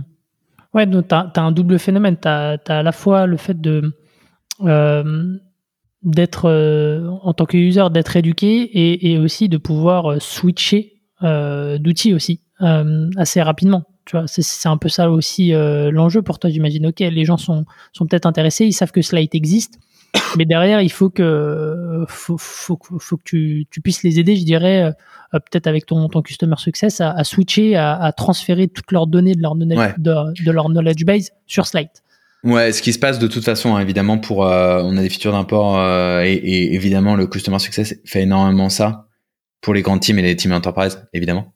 En réalité, en fait, ce qui se passe, euh, je, je, le vois sur les teams un peu plus petites, c'est que dans 90% du temps, c'est c'est pas si compliqué que ça de faire un transfert. Et honnêtement, genre, tu gagnes énormément. La, la plupart de ta, connaissance, et je le dis pour euh, enfin, ce qui est sur Slide aussi, 99% du contenu est plus utile dans une semaine. Hmm. T'as très très peu de trucs qui restent euh, valides ou intéressants à voir, tu vois. Et euh, surtout quand tu l'utilises en intensité comme euh, beaucoup de nos utilisateurs, en fait, il y a énormément de notes de meeting, des trucs qui flottent ici et là, etc. Euh, nous, on te laisse, euh, on, on, fait tout pour te garantir une expérience exceptionnelle, même si tu as plein de clutter. Donc, la search va te montrer les documents relativement récents avec des touches, etc. On va essayer de te dire, euh, on a une feature de d'insight de, ta team pour dire quels sont tes docs à toi et les docs de la team en global si t'es le honneur, qui sont très visités mais pas mis à jour, par exemple. Donc, mm. on, on, on, essaie de, de t'éduquer à, tu vois, genre bien, euh, bien gérer ça. Tu as des insights, tu as des analytics sur chaque document euh, que tu regardes. Mais, euh, mais la réalité, c'est qu'en fait, tu pas besoin de, de, transférer tout.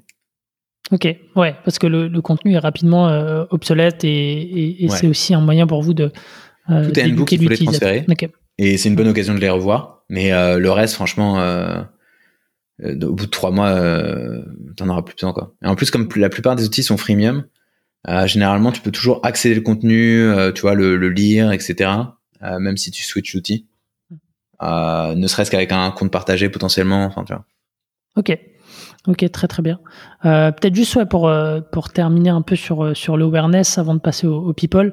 Euh, sur l'awareness, tu vois, euh, on avait parlé, donc tu as, la possibilité de le faire avec des ads, euh, tu as aussi le, le, content avec tous les, les, les e-books que, que, vous avez sur, sur votre site. Mm. est-ce qu'il y a, y a d'autres moyens de... Est-ce que c'est du nurturing avec les nouveaux utilisateurs? C'est quoi un peu les, les leviers pour, pour l'awareness de... Enfin, pour... Ouais, pour améliorer l'awareness d'un outil comme, euh, comme Slide bah, on n'est on n'est pas euh, non plus exceptionnel. Hein. donc, euh, ce que je te dis là, c'est pour moi, ça a plus lieu de réflexion en cours que de leçons pour qui que ce soit. alors, spécifiquement en ce moment, je vais pas te répondre pour. Enfin, avant, je pense que quand je regarde en fait ce qui a marché sur Slide, et d'ailleurs, c'est assez satisfaisant d'une certaine manière, hein, c'est que on a une énorme consistance, cohérence, excuse-moi, dans tout ce qu'on fait. Euh, on travaille en remote. On a toujours promu en fait des usages remote, même si on le disait pas parce que c'était pas marché. Mmh. Euh, mais tu vois, genre cette culture de l'écrit, de transparence, etc. Euh, la manière dont on gère la team, la manière dont on parle de comment est-ce que tu dois gérer ta team, comment est-ce que ta, ton, ton, une team remote devrait marcher, etc. En fait, tout ça c'est très aligné. Le contenu qu'on publie est lié à ça. Euh, notre brand, on a essayé de la, la binder avec ça. Donc en fait, tout est ultra cohérent et ça fait qu'en fait, quand on va euh, parler d'un sujet qui est connexe, bah en fait, normalement, ça nous crée de la brand awareness euh, sur euh, la bande principale. Donc même si tu annonces une feature produit et que tu dis ah regardez, on a, j'en sais rien, tu peux snoozer les notifications, tu peux genre euh, trigger off les notifications euh, pendant euh, une heure, trois heures, etc. Ou alors notre défaut de notification maintenant, c'est tous les jours au lieu de toutes les heures parce qu'on n'a pas envie de polluer votre inbox et on a envie de vous laisser travailler de manière calme. Ou alors on a une feature catch-up qui permet de voir tout ce qui est important, mais en async, sans te, te, te, te notifier en permanence, mais juste tu peux voir tout ce qui est important de des channels favoris dans ta team, donc tu peux voir ce qui, ce qui a changé, etc. Tout ça, en fait, indirectement ça dit ah tiens Slide c'est pour les team async ah Slide ils mm. veulent euh, pas euh, tu vois ils font pas les espèces de de, de moves Facebook euh, où on t'engage et on essaie de te, polluer en permanence. Enfin, on essaie pas de te hacker quoi. Mm. donc et, et quand on parle de la manière dont on gère avec les people en fait indirectement on parle de comment est-ce qu'on gère ça dans Slide donc en fait tu vois genre notre brand awareness pour moi c'est juste en étant qui on est en étant très très transparent sur notre marque la boîte qu'on essaie de construire qui on recrute dans toutes les publications en fait. euh, elle, elle sommeille. Hmm. Après, de manière plus intentionnelle, parce que ça commence à devenir un vrai euh, challenge pour nous et quelque chose sur lequel on travaille de manière intentionnelle. Aujourd'hui, on a, euh, c'est le truc qu'on a réalisé, c'est que on est, tu vois qui c'est Chris Earn Ça te dit quelque chose ou pas? Non. T'as un mec sur LinkedIn et sur Twitter, Chris Earn. C'est marrant parce que c'est un bon, c'est une blague limite en interne. C'est un mec qui parle de remote euh, et euh, qui est c'est très bien tu vois il promeut le remote et tout. Mais en gros euh, ses arguments c'est toujours toujours toujours les mêmes. Et vraiment c'est il y a rien c'est en mode genre oh, regardez tout le temps que j'ai gagné en commute en n'étant pas en remote le remote devrait machin et tout. Et et c'est des arguments vraiment un peu simples tu vois. Mais ça marche très bien. Je pense que ça, ça il a généré une croissance de ouf dans sa base de followers et de, de reach et tout donc c'est génial pour lui mais, euh, mais ben, en tout cas, notre approche, mais juste parce que je pense que ça nous ferait chier de faire ça, c'est vraiment de réfléchir à comment est-ce qu'on arrive à sortir des insights pour les leaders en async qui connaissent ça, tu vois, genre ils ont déjà mm. décidé de le faire comme ça, tu vois. Comment est-ce qu'on arrive à leur sortir des insights qui sont un peu nouveaux pour eux?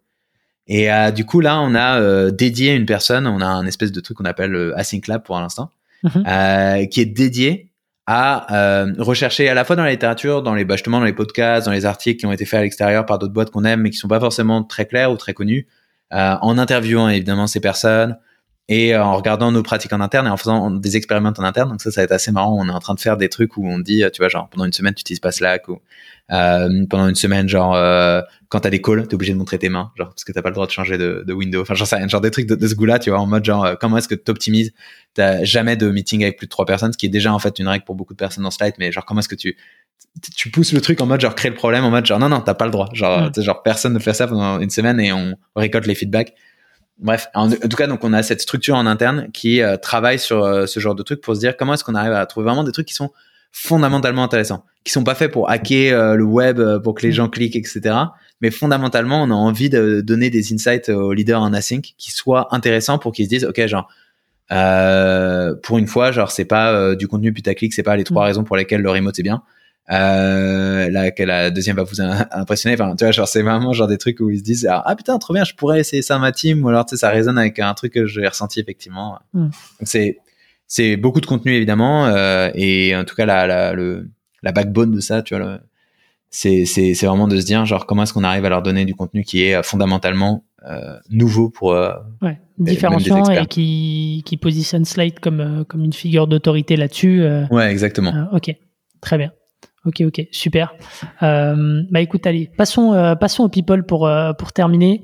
Moi j'ai vu que chez Slide tu avais très rapidement recruté des, des profils seniors. Je crois, je crois avoir vu que tu as, tu as, recruté euh, l'ancien directeur euh, stratégie produit chez, chez Skype euh, ou, ou le head of people de, de Typeform. comment est-ce que, que tu les as rencontrés et comment est-ce que tu les as convaincus?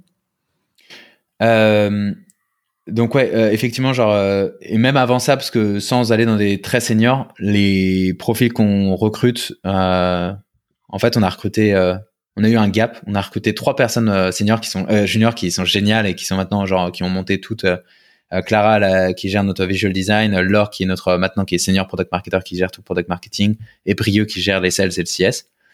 mais à part ça, euh, c'était, c'était, je pense qu'on s'en rendait compte parce qu'on était expert sur les sujets et j'aurais dû faire la même chose sur les sujets dont on était moins expert. Donc ça, c'était, c'est un peu un learning aussi, mais euh, on savait que les développeurs, on n'avait pas envie de, en fait, dans une petite team, on n'avait pas le temps et l'énergie pour euh, former des juniors et on savait à quel point, en fait, quand t'es, enfin, je pense que c'est vrai dans tous les, dans tous les tafs, mais en tout cas en dev, franchement, tu, il y a, pour moi, euh, je, trouve ça encore absurde. Il y a plein de gens. T'es développeur ou pas?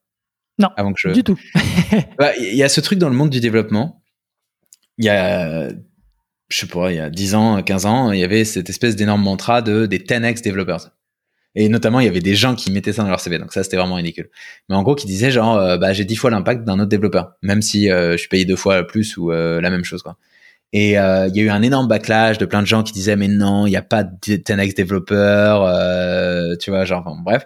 Et moi j'y crois en fait, il y a des 10x développeurs. Après c'est peut-être pas ceux qui le mettent dans leur CV, mm. mais euh, il y a des gens qui ont beaucoup et c'est vrai pour tous les jobs, il y a des gens qui ont un impact mais largement supérieur parce qu'ils prennent de l'initiative, parce qu'ils ils carent vraiment dans ce qu'ils font, euh, pour plein de raisons. Ça peut être du soft skill aussi, la manière d'interagir, etc. Et, euh, et en fait je savais que dans une boîte qui était jeune on n'avait pas envie de, enfin en fait on n'aurait pas eu l'énergie de bien faire, de donner un bon cadre pour des juniors de grandir euh, suffisamment vite là-dessus. Ça aurait été frustrant en fait, on leur a demandé trop trop vite. Et, euh, et c'est pour ça que c'était trop bien de prendre des gens qui avaient déjà un peu d'expérience. Euh, et franchement, si c'était à refaire, j'avais pas les armes pour le faire à l'époque, mais je recruterais encore plus senior, je pense, dans mm. une prochaine boîte pour les premiers employés. Et, et du coup, pour revenir sur Mike ou sur d'autres personnes, donc VP of Product, dans son cas, c'est lui qui nous a approché en, en direct. En fait, de manière générale, euh, tous les bons recrutements ou tous les meilleurs recrutements qu'on a fait, euh, c'est euh, soit du direct, genre c'est de la, employer brand, juste les gens ont entendu mm. parler de Slide. Donc c'est pas via des job posts, tu vois, genre c'est en mode euh, ou via des job boards. Genre ils ont entendu parler de Slide, ils connaissent la brand, ils voient ce qu'on fait, ils se disent ah putain vous avez fait ça en, en temps de temps, putain c'est stylé, tu vois ils respectent, ils lisent les articles techniques, ils lisent les articles sur tel ou tel sujet, ils se disent ok je connecte avec ça. Donc c'est un peu en mode, si jamais tu t'assures que tout ce que tu fais à chaque euh, niveau, tu vois, tes contenus, euh, ton site, euh, ton tel mm. feature que tu ships, tout est bon, il y a un effet composé ultra positif. Et c'est tout le principe du SaaS hein, d'ailleurs. c'est tout ton revenu est basé sur tes anciens customers en fait, parce que as, tu continues à délivrer pour eux. et, et, je pense que c'est c'est enfin c'est vraiment soit ça, soit du direct outreach en mm. mode on connaît la personne, on sait qu'elle est euh, a priori vraiment vraiment bien pour euh, notre euh, industrie, pour son niveau de seniorité, pour ce qu'elle a fait avant, etc. Et et, du coup pour moi c'est les deux seules manières que je connais de mm. bien recruter ou de, recruter des gens exceptionnels. Ok. Et, comment, enfin, tu, tu vois, c'est des profils anglo-saxons. comment est-ce que, est-ce que, est-ce que cela a été vu comme la petite start-up française ou, ou est-ce qu'ils vous voyez déjà comme comme ce que vous êtes aujourd'hui C'est une très bonne question. Euh, c'est une très bonne question parce que j'ai pas la réponse que c'est de l'extérieur. Je pense, j'imagine, je peux te donner ma, ma, supposition. On a toujours tout écrit en anglais. Était genre dès qu'on communiquait, c'était en anglais. En interne, on parle en anglais. Donc, euh, enfin, à partir de, de l'arrivée de la première personne qui était non, non francophone, mais en fait, c'est arrivé assez, c'était au bout de deux ans. Euh, et du coup, en fait, il y a, y a, pas dès qu'un candidat comme ça venait, je crois qu'il comprenait euh, que c'était genre ce type de start-up européenne internationale, tu vois, genre euh, type N26, type je sais pas, genre Glo, j'en sais Revolut, j'en sais rien. du coup, ils étaient pas, ils avaient pas l'impression d'être dans une start-up française à ce niveau-là. Par contre, l'ADN française était très clair. On avait à l'époque 90% de la boîte qui était française. Aujourd'hui, on est à un peu moins de 50%. Euh, donc euh, c'était c'était c'était un peu évident. Je pense que l'étiquette YC Index, en fait, tous nos toutes nos références étaient à l'international. Hmm. Et je pense que ça c'était assez positif, tu vois. Ok, mais donc euh, euh donc tu as des références internationales, mais en même temps, donc tu as, la grande majorité de tes employés à ce moment-là qui sont français. Comment est-ce que tu opères la greffe entre ces deux cultures? Euh, entre la culture anglo-saxonne et la culture française Est-ce qu'il y a, y a, des frictions et est-ce qu'il y a, y, des, y, a, y a des petites choses à adapter? Ouais, ouais, de ouf. Euh, Parce qu'ils ont forcément vécu, tu vois, dans des boîtes euh, plus grosses avec euh, des, des ouais, une culture anglo-saxonne. Donc, ouais, comment est-ce que tu la Il y a plein de. Ah ouais, ouais, non, mais attends. il y a plein de trucs dans ce que tu dis. Il y a le côté genre taille de boîte, il y a le côté culture de boîte, il y a le côté culture de personne. Alors, le truc, c'est que Slide, pour moi, n'a pas une culture française. Euh, tout ce qu'on faisait, c'était un peu différent de la plupart des boîtes que je connaissais. Euh, T'as des boîtes un peu comme, alors qu'ils sont plus extrêmes que nous, mais Alan, par exemple, euh, que j'avais rencontré euh, Jean-Charles Samélian et euh, on avait beaucoup parlé aussi avec euh, putain machin Corentin, je me souviens même plus quel est son prénom, mais le CTO, qui nous avait aidé sur le recrutement, enfin sur comment recruter, comment ils structuraient le recrutement et tout. Ces gars-là, tu vois, c'est pareil, c'est pas une boîte française pour moi. Hmm. Enfin, ils ont une origine française, ils sont tous français ou en tout cas, genre, tu vois, les fondateurs sont français. Mais je veux dire, c'est pas une culture de boîte française. Donc je pense que parce qu'on était tellement immergé dans la culture euh, tech, etc. et, j'ai envie de dire internationale, c'était pas, je pense pas qu'on avait développé un espèce de une manière de travailler. Euh, faudrait définir ce que c'est la manière de travailler française, mais on n'avait pas de, et puis on n'était pas, pas une corporation et tout. Enfin bref. Donc c'était vraiment pas un problème à ce niveau-là. Le truc qui aurait pu poser un problème, c'est vraiment juste une question de euh, ouverture d'esprit, de de, de un truc tout bête, tu vois. Genre il y a Rob, notre premier employé international, qui est irlandais product designer qui vit à Séoul. Il vient, euh, donc je le, je le convainc et tout. Alors là, c'était un peu un. On avait déjà quelqu'un à Sao Paulo à l'époque, donc on avait 12 heures la pile, euh, machin. J'ai, dû vraiment batailler pour le, le convaincre, mais euh, mec euh, brillantissime, qui est encore un super bon pote, qui, qui habite euh, juste à côté de chez moi à Berlin. J'ai, j'ai vraiment bataillé et tout. Un des trucs dont il avait peur, c'était évidemment que ça, ça allait être le premier employé international. Et heureusement d'ailleurs que ça a commencé à croire parce que c'est un mec qui est très ouvert d'esprit, qui adore ce genre de truc. En fait, limite, ça le rendait curieux, tu vois. Euh, mais le truc qui a fait que ça a marché, c'est qu'à chaque fois qu'on avait une, un off-site avec lui, euh, et à chaque fois qu'il venait à Paris, parce qu'on avait encore des bureaux à moitié, on était en hybride à l'époque, mhm. euh, il était, il, il, rentrait dans une pièce, tout le monde switchait en français. Euh, en anglais, voilà. Euh, heureusement. Euh, et, et, ça, c'était un truc. Euh, je sais que, on, tu vois, on fait des feedbacks ouverts et tout. C'était un truc qui revient en permanence. En fait, mm. toutes les personnes qui rejoignent Slide, qui sont pas françaises, ont peur de ce truc-là. En mode genre, ah merde, j'ai que avec des euh, des développeurs, euh, des, des hommes développeurs français. J'en sais rien. Genre, c'est ce genre de truc où, en tout cas, il y a plein de signaux. Où ils se disent, oh, est-ce que ça va marcher? Et en fait, il n'y a pas de problème. Mais c'est vraiment une question de, de culture interne. Juste, on a toujours dit dès qu'il y avait quelqu'un qui, qui, enfin, en fait, on s'est donné le feedback entre nous en mode genre, attends, euh, euh, est-ce que tu peux, enfin, viens, on parle en, anglais là, on arrête, euh, et genre réussir à faire sentir. En fait, on arrive même à un niveau où aujourd'hui, c'est tellement dans notre culture que euh, je, je, te jure, ça fait vraiment énorme connard. Et d'ailleurs, enfin, tu le vois depuis le début, j'utilise des mots anglais en permanence, on parle en anglais en permanence. Hein. Mais euh, je, je, je t'assure, il y a des, il y a des offside, des retraites. On est en personne. Il y a trois Français, ils vont parler en anglais entre eux.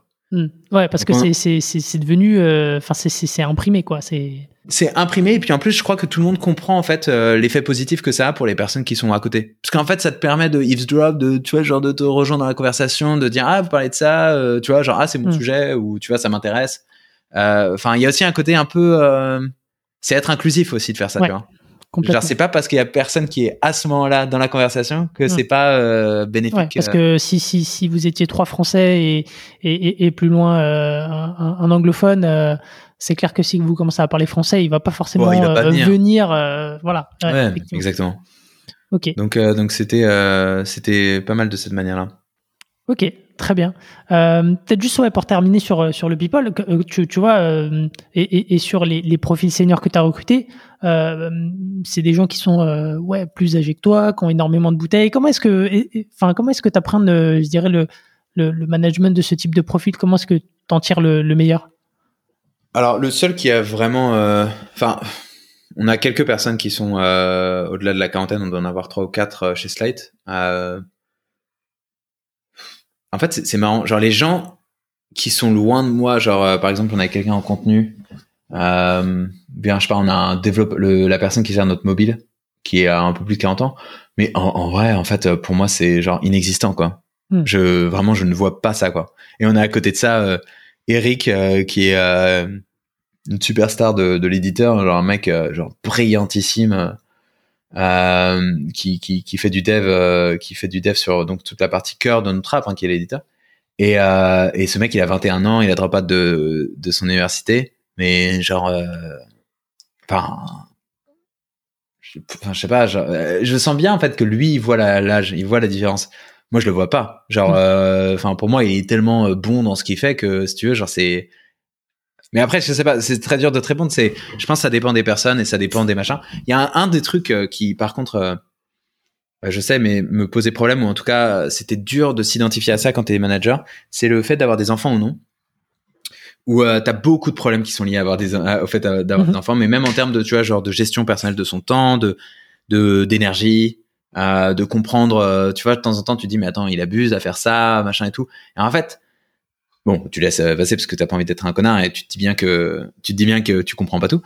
Euh, donc j'ai un enfant depuis un an, euh, un an et demi, et en fait ça a changé tout. Ça pour le coup, genre sur toutes les personnes que je manageais qui avaient des enfants, mmh. euh, ça m'a fait comprendre énormément de choses euh, différemment. Ça je comprends que le niveau d'énergie est pas le même, que tu vas pas les mettre sur les mêmes choses, que il y a, y a toute une gestion autour de ça.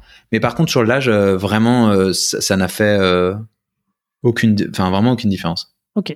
Très bien. Je saurais pas t'expliquer pourquoi. Hein, non, mais peut-être euh, euh, effectivement, parce que tu as, recruté les, bonnes personnes, tu, t'es assuré que ouais, il y avait un alignement de, de, mentalité. Euh. Ouais, c'est ça. Je pense qu'il y a des, certaines personnes qui vont te le faire sentir et d'autres non. Hmm. Tu vois, genre, bah, autour de moi, par exemple, j'ai aussi, on a Farid qui est un de nos advisors en produit qui a ça va, il est anglais, il, il écoutera pas ça, mais je sais pas, il doit avoir, il doit avoir 45 ans, je pense. Euh, je sais pas si tout c'est le cas, mais, euh, bref, mec brillant qui a été VP product de très belle boîte, de Runkeeper, machin, qui a géré le product growth de Slack et tout. Euh, il y a, clairement un espèce de, droit à l'entrée où euh, mais qui n'est pas lié à l'âge. Juste, tu dois parler avec la personne, ça doit être intéressant, tu dois t'élever l'un l'autre. Et pour moi, c'est un peu la base, quoi. Juste, euh, genre, euh, si jamais tu prends des execs, c'est pour que tu aies cette espèce de niveau d'interaction où tu te dis, putain, trop bien, genre, je viens de sortir de ce meeting, la personne m'a apporté tellement, tu vois. Euh, ça n'a aucun rapport avec l'âge. Genre, tu peux avoir une personne de 22 ans qui te fait ça, mais sans aucun souci, quoi. Et moi, j'adore, enfin, limite, je préfère ça, quoi. Genre, c'est. Hmm. Et, alors, euh, bah justement, pour, pour trouver ces, ces gens-là, toi, tu es en remote, donc tu, tu, tu recrutes ces gens en remote. Il y a un contact avant, euh, physique ou pas et Comment est-ce que tu as euh, penser ton, ton process euh, au, fil, au fil du temps? Alors au-delà du sourcing, parce que c'est la partie qui est la plus dure et qui est franchement, euh, surtout en fait quand tu regardes genre 36 personnes, bah c'est très peu, très peu de de motifs, hein, de patterns, j'allais dire, bon, qui sont clairs, tu vois. c'est la partie la plus dure, mais en gros, enfin c'est vraiment juste encore une fois, euh, juste euh, réussir à faire de la bande employeur pour que les gens euh, trop quali viennent, ou bien être capable de, de juste trouver les gens, tu les sources et en fait tu, tu, montres en fait, il faut vraiment montrer de l'énergie. Enfin, il faut juste. Il y a un truc qui est assez marrant, c'est Thibaut Elzière, les founders. J'aime bien quand il fait ça, il me fait, il me fait vraiment marrer. Non, c'est c'est un mec qui pète l'énergie. Genre pour le coup, c'est pas forcément la personne que sur les projets, il est très bien dans son rôle. Il est génial dans son rôle, tu vois. Il change de sujet très très rapidement. Il est super bon à ça. Il a énormément d'énergie quand il change de sujet. Je pense que c'est pas le, la personne qui va tenir un truc pendant des années et des années. Euh, mais par contre, dans ce cas-là, il, putain, il pète du, de la dynamique. Enfin, tu vois, c'est vraiment genre, t'as envie d'être à côté de lui. Et euh, un des trucs qu'il met dans ses emails souvent et que j'ai repris, c'est euh, en français.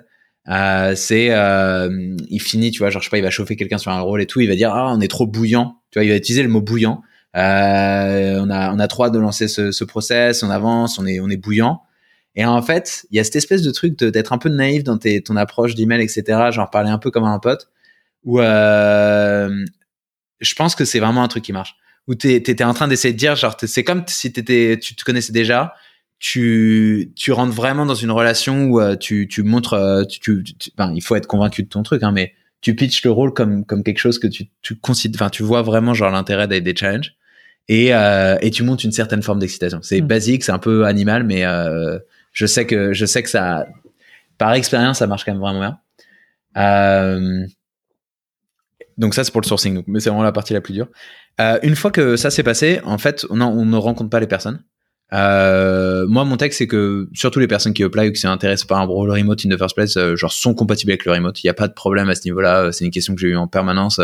Pour moi, tout le monde est quasiment tout le monde est compatible avec le remote. Après, c'est une question d'énergie personnelle, tu vois. Mm. Genre, les gens qui ont absolument envie de d'être avec d'autres gens euh, dans, le même bureau, la réalité c'est qu'ils vont pas candidater pour un job en remote de toute hmm. façon. Donc bon, pour moi ça ça n'a jamais été un filtre nécessaire. Et après en fait ce qui se passe c'est que genre franchement c'est juste que je passe beaucoup de temps dans les calls et je parle vraiment de, du côté un peu personnel quoi. J'ai envie de comprendre la motivation de la personne. On fait des blagues. Hmm. Euh, enfin où on n'en fait pas et c'est mauvais signe mais euh, genre euh, tu vois genre j'arrive à enfin je crée une connexion quoi juste je parle très naturellement euh, j'ai jamais eu le sentiment qu'on passait à côté ça n'a jamais été le problème en tout cas dans un recrutement derrière c'était généralement plus en termes de hard skill ou de d'autres choses si jamais genre ça posait problème mais on, on, on a vraiment le process de recrutement si jamais t'es carré que t'as une bonne scorecard que tu fais gaffe à vraiment répondre aux points et que tu passes par l'expérience que t'as des rêves check derrière il euh, n'y a rien de très fondamentalement différent avec un process de recrutement pas en remote. Par contre, c'est sur l'onboarding où le niveau d'énergie de quelqu'un pas en remote est vraiment spécial. Euh, en remote, excuse-moi, par rapport euh, au bureau est vraiment différente euh, parce que tu vois pas les gens travailler autour de toi. Quand tu arrives, t'as pas les habitudes, tu connais pas les personnes, euh, t'as pas les des trucs tout basiques, tu vois, mais t'as pas les tools, tu tu t'es pas dans les channels, euh, tu vois pas quel, quels endroits dans le slide il faut regarder pour voir les trucs qui avancent. T'as plein de trucs comme ça, donc il y, a un, y a un peu d'inconnu à ce niveau-là. Euh, et puis tu te sens pas forcément confortable d'être euh, genre ultra expressif, de dire bonjour, de, de balancer des photos de ton chien. Et, enfin tu vois, genre euh, c'est c'est t'es un peu en retrait quoi, ce, qui est hmm. tout à fait normal. Il y a un temps d'adaptation. Euh. Ouais, c'est nécessaire, tu vois. Et un des trucs que j'ai appris et qu'on a appris euh, encore et encore euh, au fil des années, on le savait déjà avant la pandémie malheureusement, et bon bah ça, ça, ça a rajouté cette problématique, c'est il y a une, une, énorme facilité. Enfin, en fait, il y a un avant-après rencontrer quelqu'un pendant une journée. T'as pas besoin de beaucoup. Genre, tu rencontres quelqu'un en physique, tu passes un, un moment, un dîner, on travaille sur un sujet ensemble je te jure, la, relation humaine avec la personne n'a plus rien à voir après ça. Hmm. Et tu peux, euh, tu vois par exemple genre euh, Mike, typiquement notre VP of Product, je m'étais fait la réflexion parce qu'on s'est retrouvés tous ensemble là, il y a trois quatre semaines euh, pour la première fois depuis un an.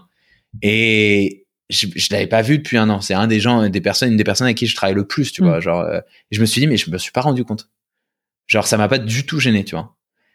par contre, dans les premiers mois de Slide, mais qu'est-ce que c'était galère avec Mike? On parlait pas la même langue, tu vois. Il hmm. est sud-africain, lui, qui a vécu beaucoup à Londres. Il a aussi une personnalité, je sais pas si c'est culturel ou sa personnalité d'ailleurs, mais il a une manière de parler. En plus, il est native English, donc quand il écrit, il écrit bien, mais c'est très queuse, tu vois. Moi, j'avais l'impression qu'il était vénère en permanence. et euh, vraiment, et je lui ai fait le feedback, tu vois. Il m'a dit, mais, mais Chris, mais pas du tout, euh, c'est chill. C'était juste avant. Je me souviens très bien, genre deux mois après qu'il soit arrivé, on s'était pas encore vu. Enfin, ou pas suffisamment en tout cas. Euh, et je lui avais fait le feedback, genre, attends, mais là, j'ai reçu ton message, je vois ça. En plus, franchement, quand j'y reprends, je me dis, euh, enfin, ça faisait un peu chochotte, mais genre, vraiment, j'avais l'impression qu'il était vénère, tu vois. Et, euh, et je dis ça, il me dit, mais pas du tout, mais Chris, mais qu'est-ce que tu racontes et tout.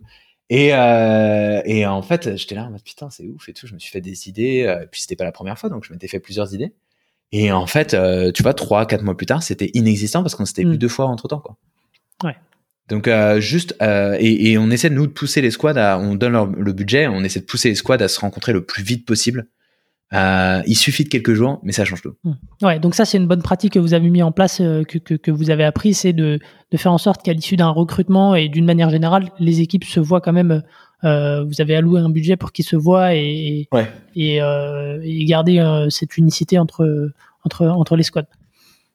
Ouais, c'est ça. Nous, nous on a un, je, je, on a une pratique donc qu'on appelle les soft slides. Je suis en train de, regarder en même temps. Euh, je, viens de faire un update euh, parce que c'est en fait euh, pendant un an on avait quand même eu des, un setup un peu bizarre donc tout a changé depuis. La, la, team a doublé donc on a dû adapter tout ça et dire voilà comment est-ce que maintenant on va faire.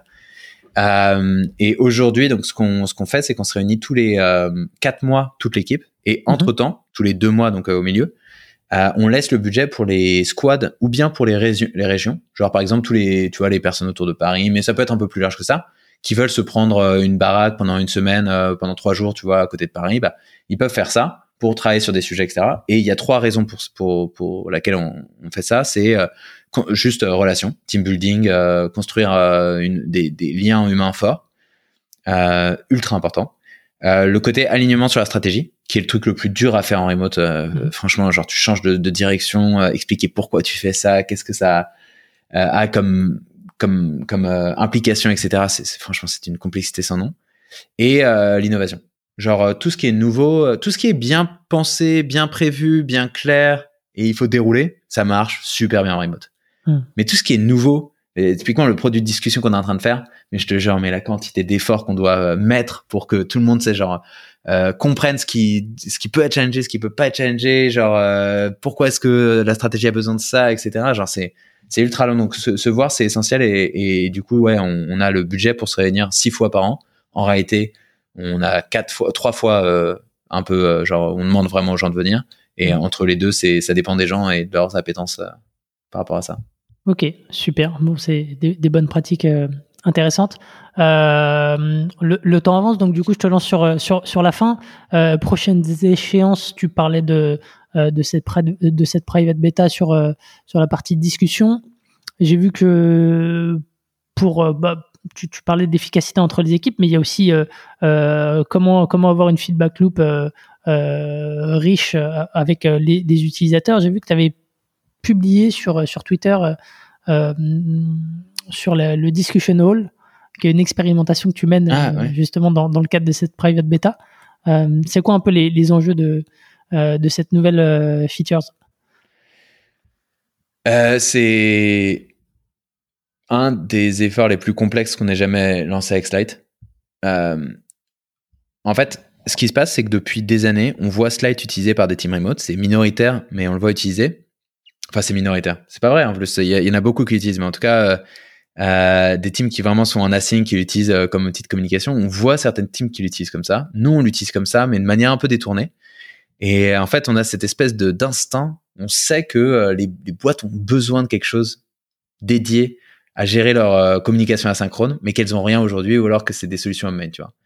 Et, et ça, c'est un instinct. Donc, tu as une question de valider cette, cette, cette intuition. Et aujourd'hui, ce qu'on fait, c'est qu'on on, on parle avec énormément de teams euh, justement qui sont async first, qui sont remote first, qui ont ce genre d'usage.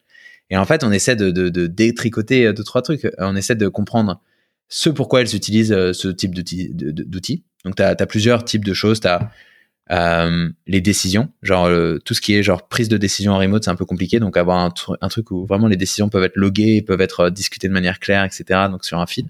Ça, c'est quelque chose. Il y a tout ce qui est request for. Donc, euh, tu vois, request for data. Par exemple, je vais dire à mon, à, mon data lead, euh, euh on n'a pas eu d'update. Euh, enfin, j'ai besoin d'avoir une update sur l'impact de changement de telle période sur les mails, voilà, etc. Et juste, c'est une discussion parce que c'est pas un petit travail. Donc, on a envie de faire du back and forth pour que la personne puisse demander, mmh. attends, qu'est-ce que tu peux clarifier, qu'est-ce que tu entends par ça, ça, ça, qui balance des premiers graphes que je corrige, etc. Donc, c'est une discussion, mais c'est pas de la décision non plus. Euh, tu as des équipes qui utilisent beaucoup ça pour euh, tout ce qui est update. Donc un truc où tu envoies à pas mal de tes, soit à ta sous-team, à ton département, soit à toute une toute l'équipe. Genre euh, voilà ce qui se passe cette semaine, voilà les, les news, etc. Ça c'est une pratique qui est ultra récurrente. Même Zapier avait créé un outil, enfin a créé un outil qui s'appelle Async mm-hmm. en interne pour ça. donc en fait nous notre challenge c'est ça, c'est de, de à la fois, enfin c'est d'avancer un peu dans les deux sens, c'est de tester notre notre, notre notre meilleure opinion. Tu vois, genre de, de tester l'outil le, plus opinionné possible, de le mettre entre les mains de ce genre de team et leur, leur demander est-ce que ça, est-ce que c'est quelque chose où euh, effectivement vous voyez que c'est utile, qu'est-ce qui manque, euh, et en même temps de euh, ce feed de ce que elles font déjà en fait. Hmm. Et, euh, et, et ça c'est en plus une première étape parce qu'une fois qu'on a ces teams là qui adorent Slide, etc. Il y aura une énorme question derrière de comment est-ce que tu vois genre on va targeter de plus en plus de teams qui sont un peu moins avancés sur ce genre de pratique. Et ça c'est j'ai envie de dire, on s'en fiche un peu dans le sens où on a du runway, on a euh, de toute façon suffisamment de, de revenus sur notre produit existant. Euh, c'est un pari qu'on fait. Euh, au pire, on, est en train de faire un produit pour euh, des teams qu'on adore et on pense que c'est le futur du travail. Ça mm. arrivera peut-être dans deux ans, mais tu vois, genre, on sera prêt. Mm. Est-ce que ça peut être un, cheval de Troie? Euh, pour pour les, les, teams qui seraient pas encore sur Slide Enfin, de, de, de, dire, ok, moi j'ai besoin de cette fonctionnalité, mais donc par extension, je vais utiliser Slide par la suite. Complètement. En fait, c'est pas un produit détaché c'est une des plus grandes réflexions produits qu'on a aujourd'hui de comment bien les connecter. Mais la réflexion, en fait, elle est simple. Quand tu travailles en asynchrone, dès que tu as un projet, dès que tu as une réflexion en cours, quelque chose sur lequel tu travailles, il y a un document. Dans 90% des cas, il y a un document qui est là. Et du coup, en fait, quand tu as un projet qui est un peu complexe, euh, par exemple, euh, euh, on, pas, sais rien, on prévoit le prochain off-slide, tu vois. Il y a des questions qui se posent sur euh, euh, dans quel setup est-ce qu'on doit le faire, est-ce que quel est le budget qu'on a négocié, etc. J'en sais rien. T'as des trucs qui font bloquer le projet. J'essaie exprès de prendre un sujet qui n'est pas produit parce que vraiment ça s'applique à plein de choses. Évidemment, le sujet produit c'est le plus simple.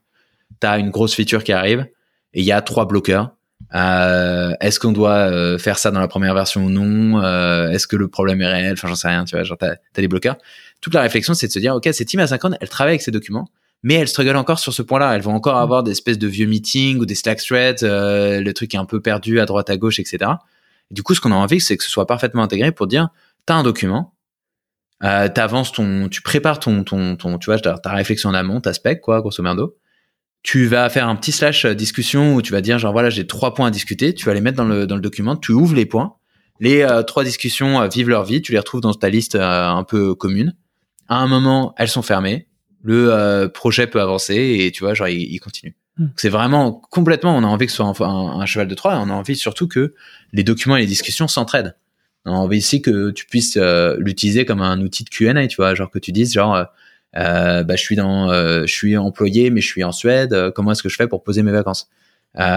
Et soit bah, la personne va dire non, non, mais en fait c'est documenté dans le truc. Soit elle va dire ah ok bah attends je, je ramène la head of HR dans la boucle pour qu'on parle de comment est-ce qu'on va traiter ce sujet tu vois et à la fin tu vas te dire bon on va le loguer dans la knowledge base cette insight et du coup tu peux aller feed les documents. Hmm.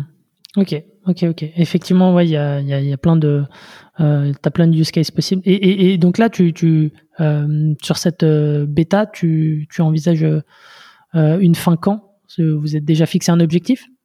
L'objectif c'est dans six mois, mais enfin de alors l'objectif c'est dans six mois de sortir de private beta donc pour commencer à release à nos utilisateurs existants, pas en, mhm. annonçant, mais en tu vois en, commençant à voir si en fait les nouvelles les teams qui utilisent déjà Slide peuvent s'activer, comment est-ce qu'on optimise ça, donc ce sera probablement par batch et tout. Euh, mais en fait le but c'est surtout d'atteindre un, un, niveau de product market fit sur les mhm. teams existantes dans les six prochains mois. Donc en fait on n'a pas vraiment de on se met une date parce qu'on sait d'un point de vue budget, d'un point de vue, euh, tu vois, test que bah, il y aura une, réflexion à se faire dans six mois. Est-ce qu'on est aussi excité? Est-ce que tu vois, genre, on a vraiment les confirmations du marché, etc. Mm. Euh, moi, je peux le confirmer parce qu'en fait, euh, on l'utilise en interne, que je suis un peu le, le persona ultime, le, le, CEO en remote, et c'est un truc de malade mental. Genre, en fait, quand t'es euh, quand t'es dans ce genre de setup, t'es euh, loin de tout parce que t'as donné le l'ownership à tout le monde.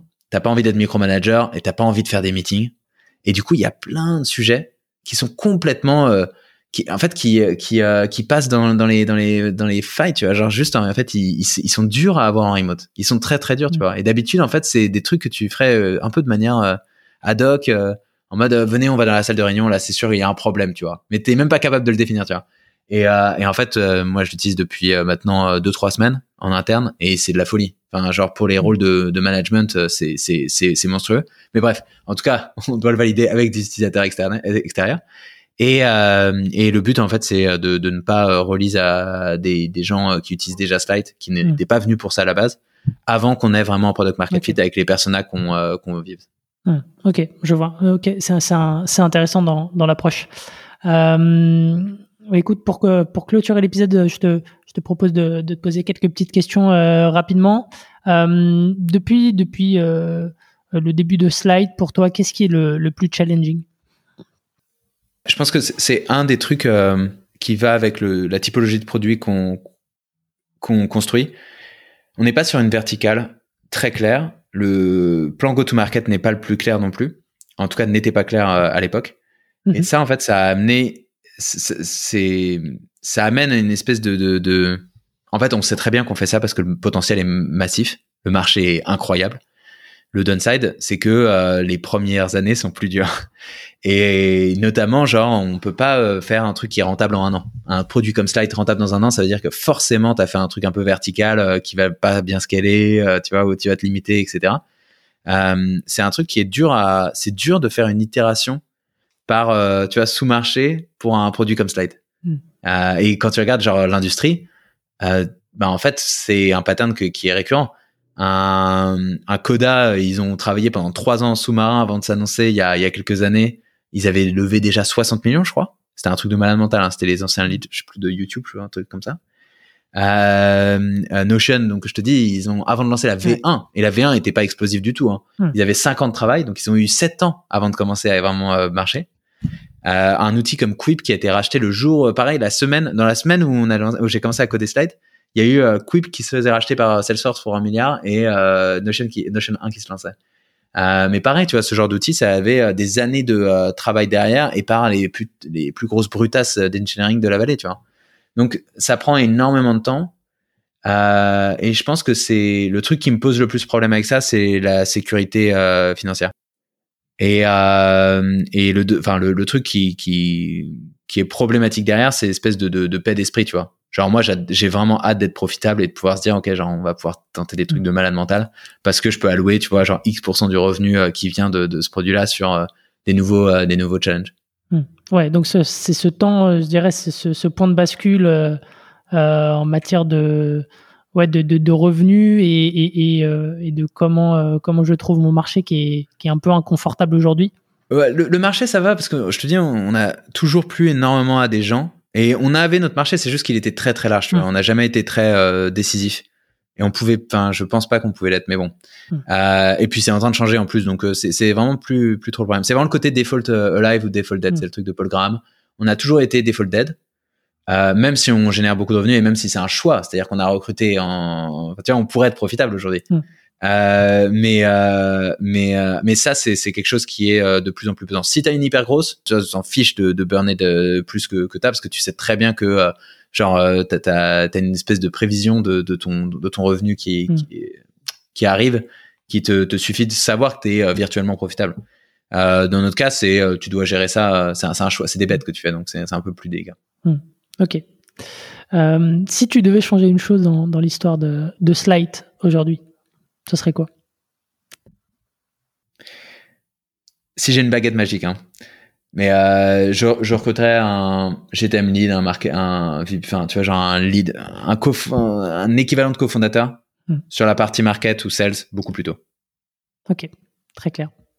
Euh, allez, dernière question. Euh, est-ce que tu as un livre ou, ou, une ressource à nous recommander? Tu as, un bouquin qui s'appelle The Human Interface qui est en fait un très vieux, très vieux bouquin euh, qui date de, euh, je sais pas, des mhm. années 2000, euh, un truc comme ça. Enfin, de, de 2000, genre, tu vois, genre, littéralement 2000, qui est écrit mhm. par Jeff Raskin, qui est un des, des designers de, de l'interface de, l'interface de macOS, mais depuis les années, tu vois, je sais plus quand c'était, mais 90, 80. Euh, et qui en fait déconstruit genre tous les principes de d'interface design euh, de, en fait, comme un ingénieur, j'adore ça. Genre, euh, c'est quelque chose que tous les product designers sur des produits comme le nôtre, scalable, etc., devraient lire parce que c'est, euh, enfin, tu comprends en fait, genre comment est-ce que tu fais euh, en quand tu comprends en fait genre les, les choses qui sont très liées à l'intuition aujourd'hui quand on design des produits comme le nôtre. On est tellement en contact avec des expériences utilisateurs, genre via ton tes mobile app, via ton t'es tout le SaaS que tu utilises pour ton travail, etc., qu'on a des espèces d'habitudes, on a des réflexes et on sent qu'il y a des choses qui sont pas bien et on sent qu'il y a des choses qui sont bien, mais on a beaucoup de mal à mettre des mots sur ça. Et, en fait, euh, lui, il était là tellement avant que ça devienne des normes qu'il avait besoin en fait de l'expliciter. Et euh, c'est un bouquin qui est vraiment vraiment génial euh, à, ce niveau-là. Ok, bon, c'est la première fois que j'en entends parler, donc je suis très content que tu le cites. Je le mettrai dans la description une fois de plus. Ok, bon, super. Merci beaucoup, euh, Christophe. Euh, super, super moment. Euh, beaucoup de beaucoup de partage d'expérience. Bon courage pour la, la bêta. pour, merci. et puis et puis merci d'avoir écouté cet épisode qui était un petit peu plus long que d'habitude. donc merci encore une fois pour pour votre fidélité et je vous dis à la semaine prochaine. Ciao. SAS Club, c'est terminé pour aujourd'hui. Merci d'avoir écouté cet épisode jusqu'au bout. Si vous voulez me soutenir partagez-le sur vos réseaux sociaux. Vous pouvez aussi noter Club 5 étoiles sur Apple Podcast et me laisser un petit commentaire. Cela m'aidera à gagner en visibilité et m'encouragera à produire toujours plus d'épisodes. Enfin, si vous voulez recevoir les prochains directement dans votre boîte mail, laissez-moi votre adresse sur sasclub.fr. Encore merci et à la semaine prochaine.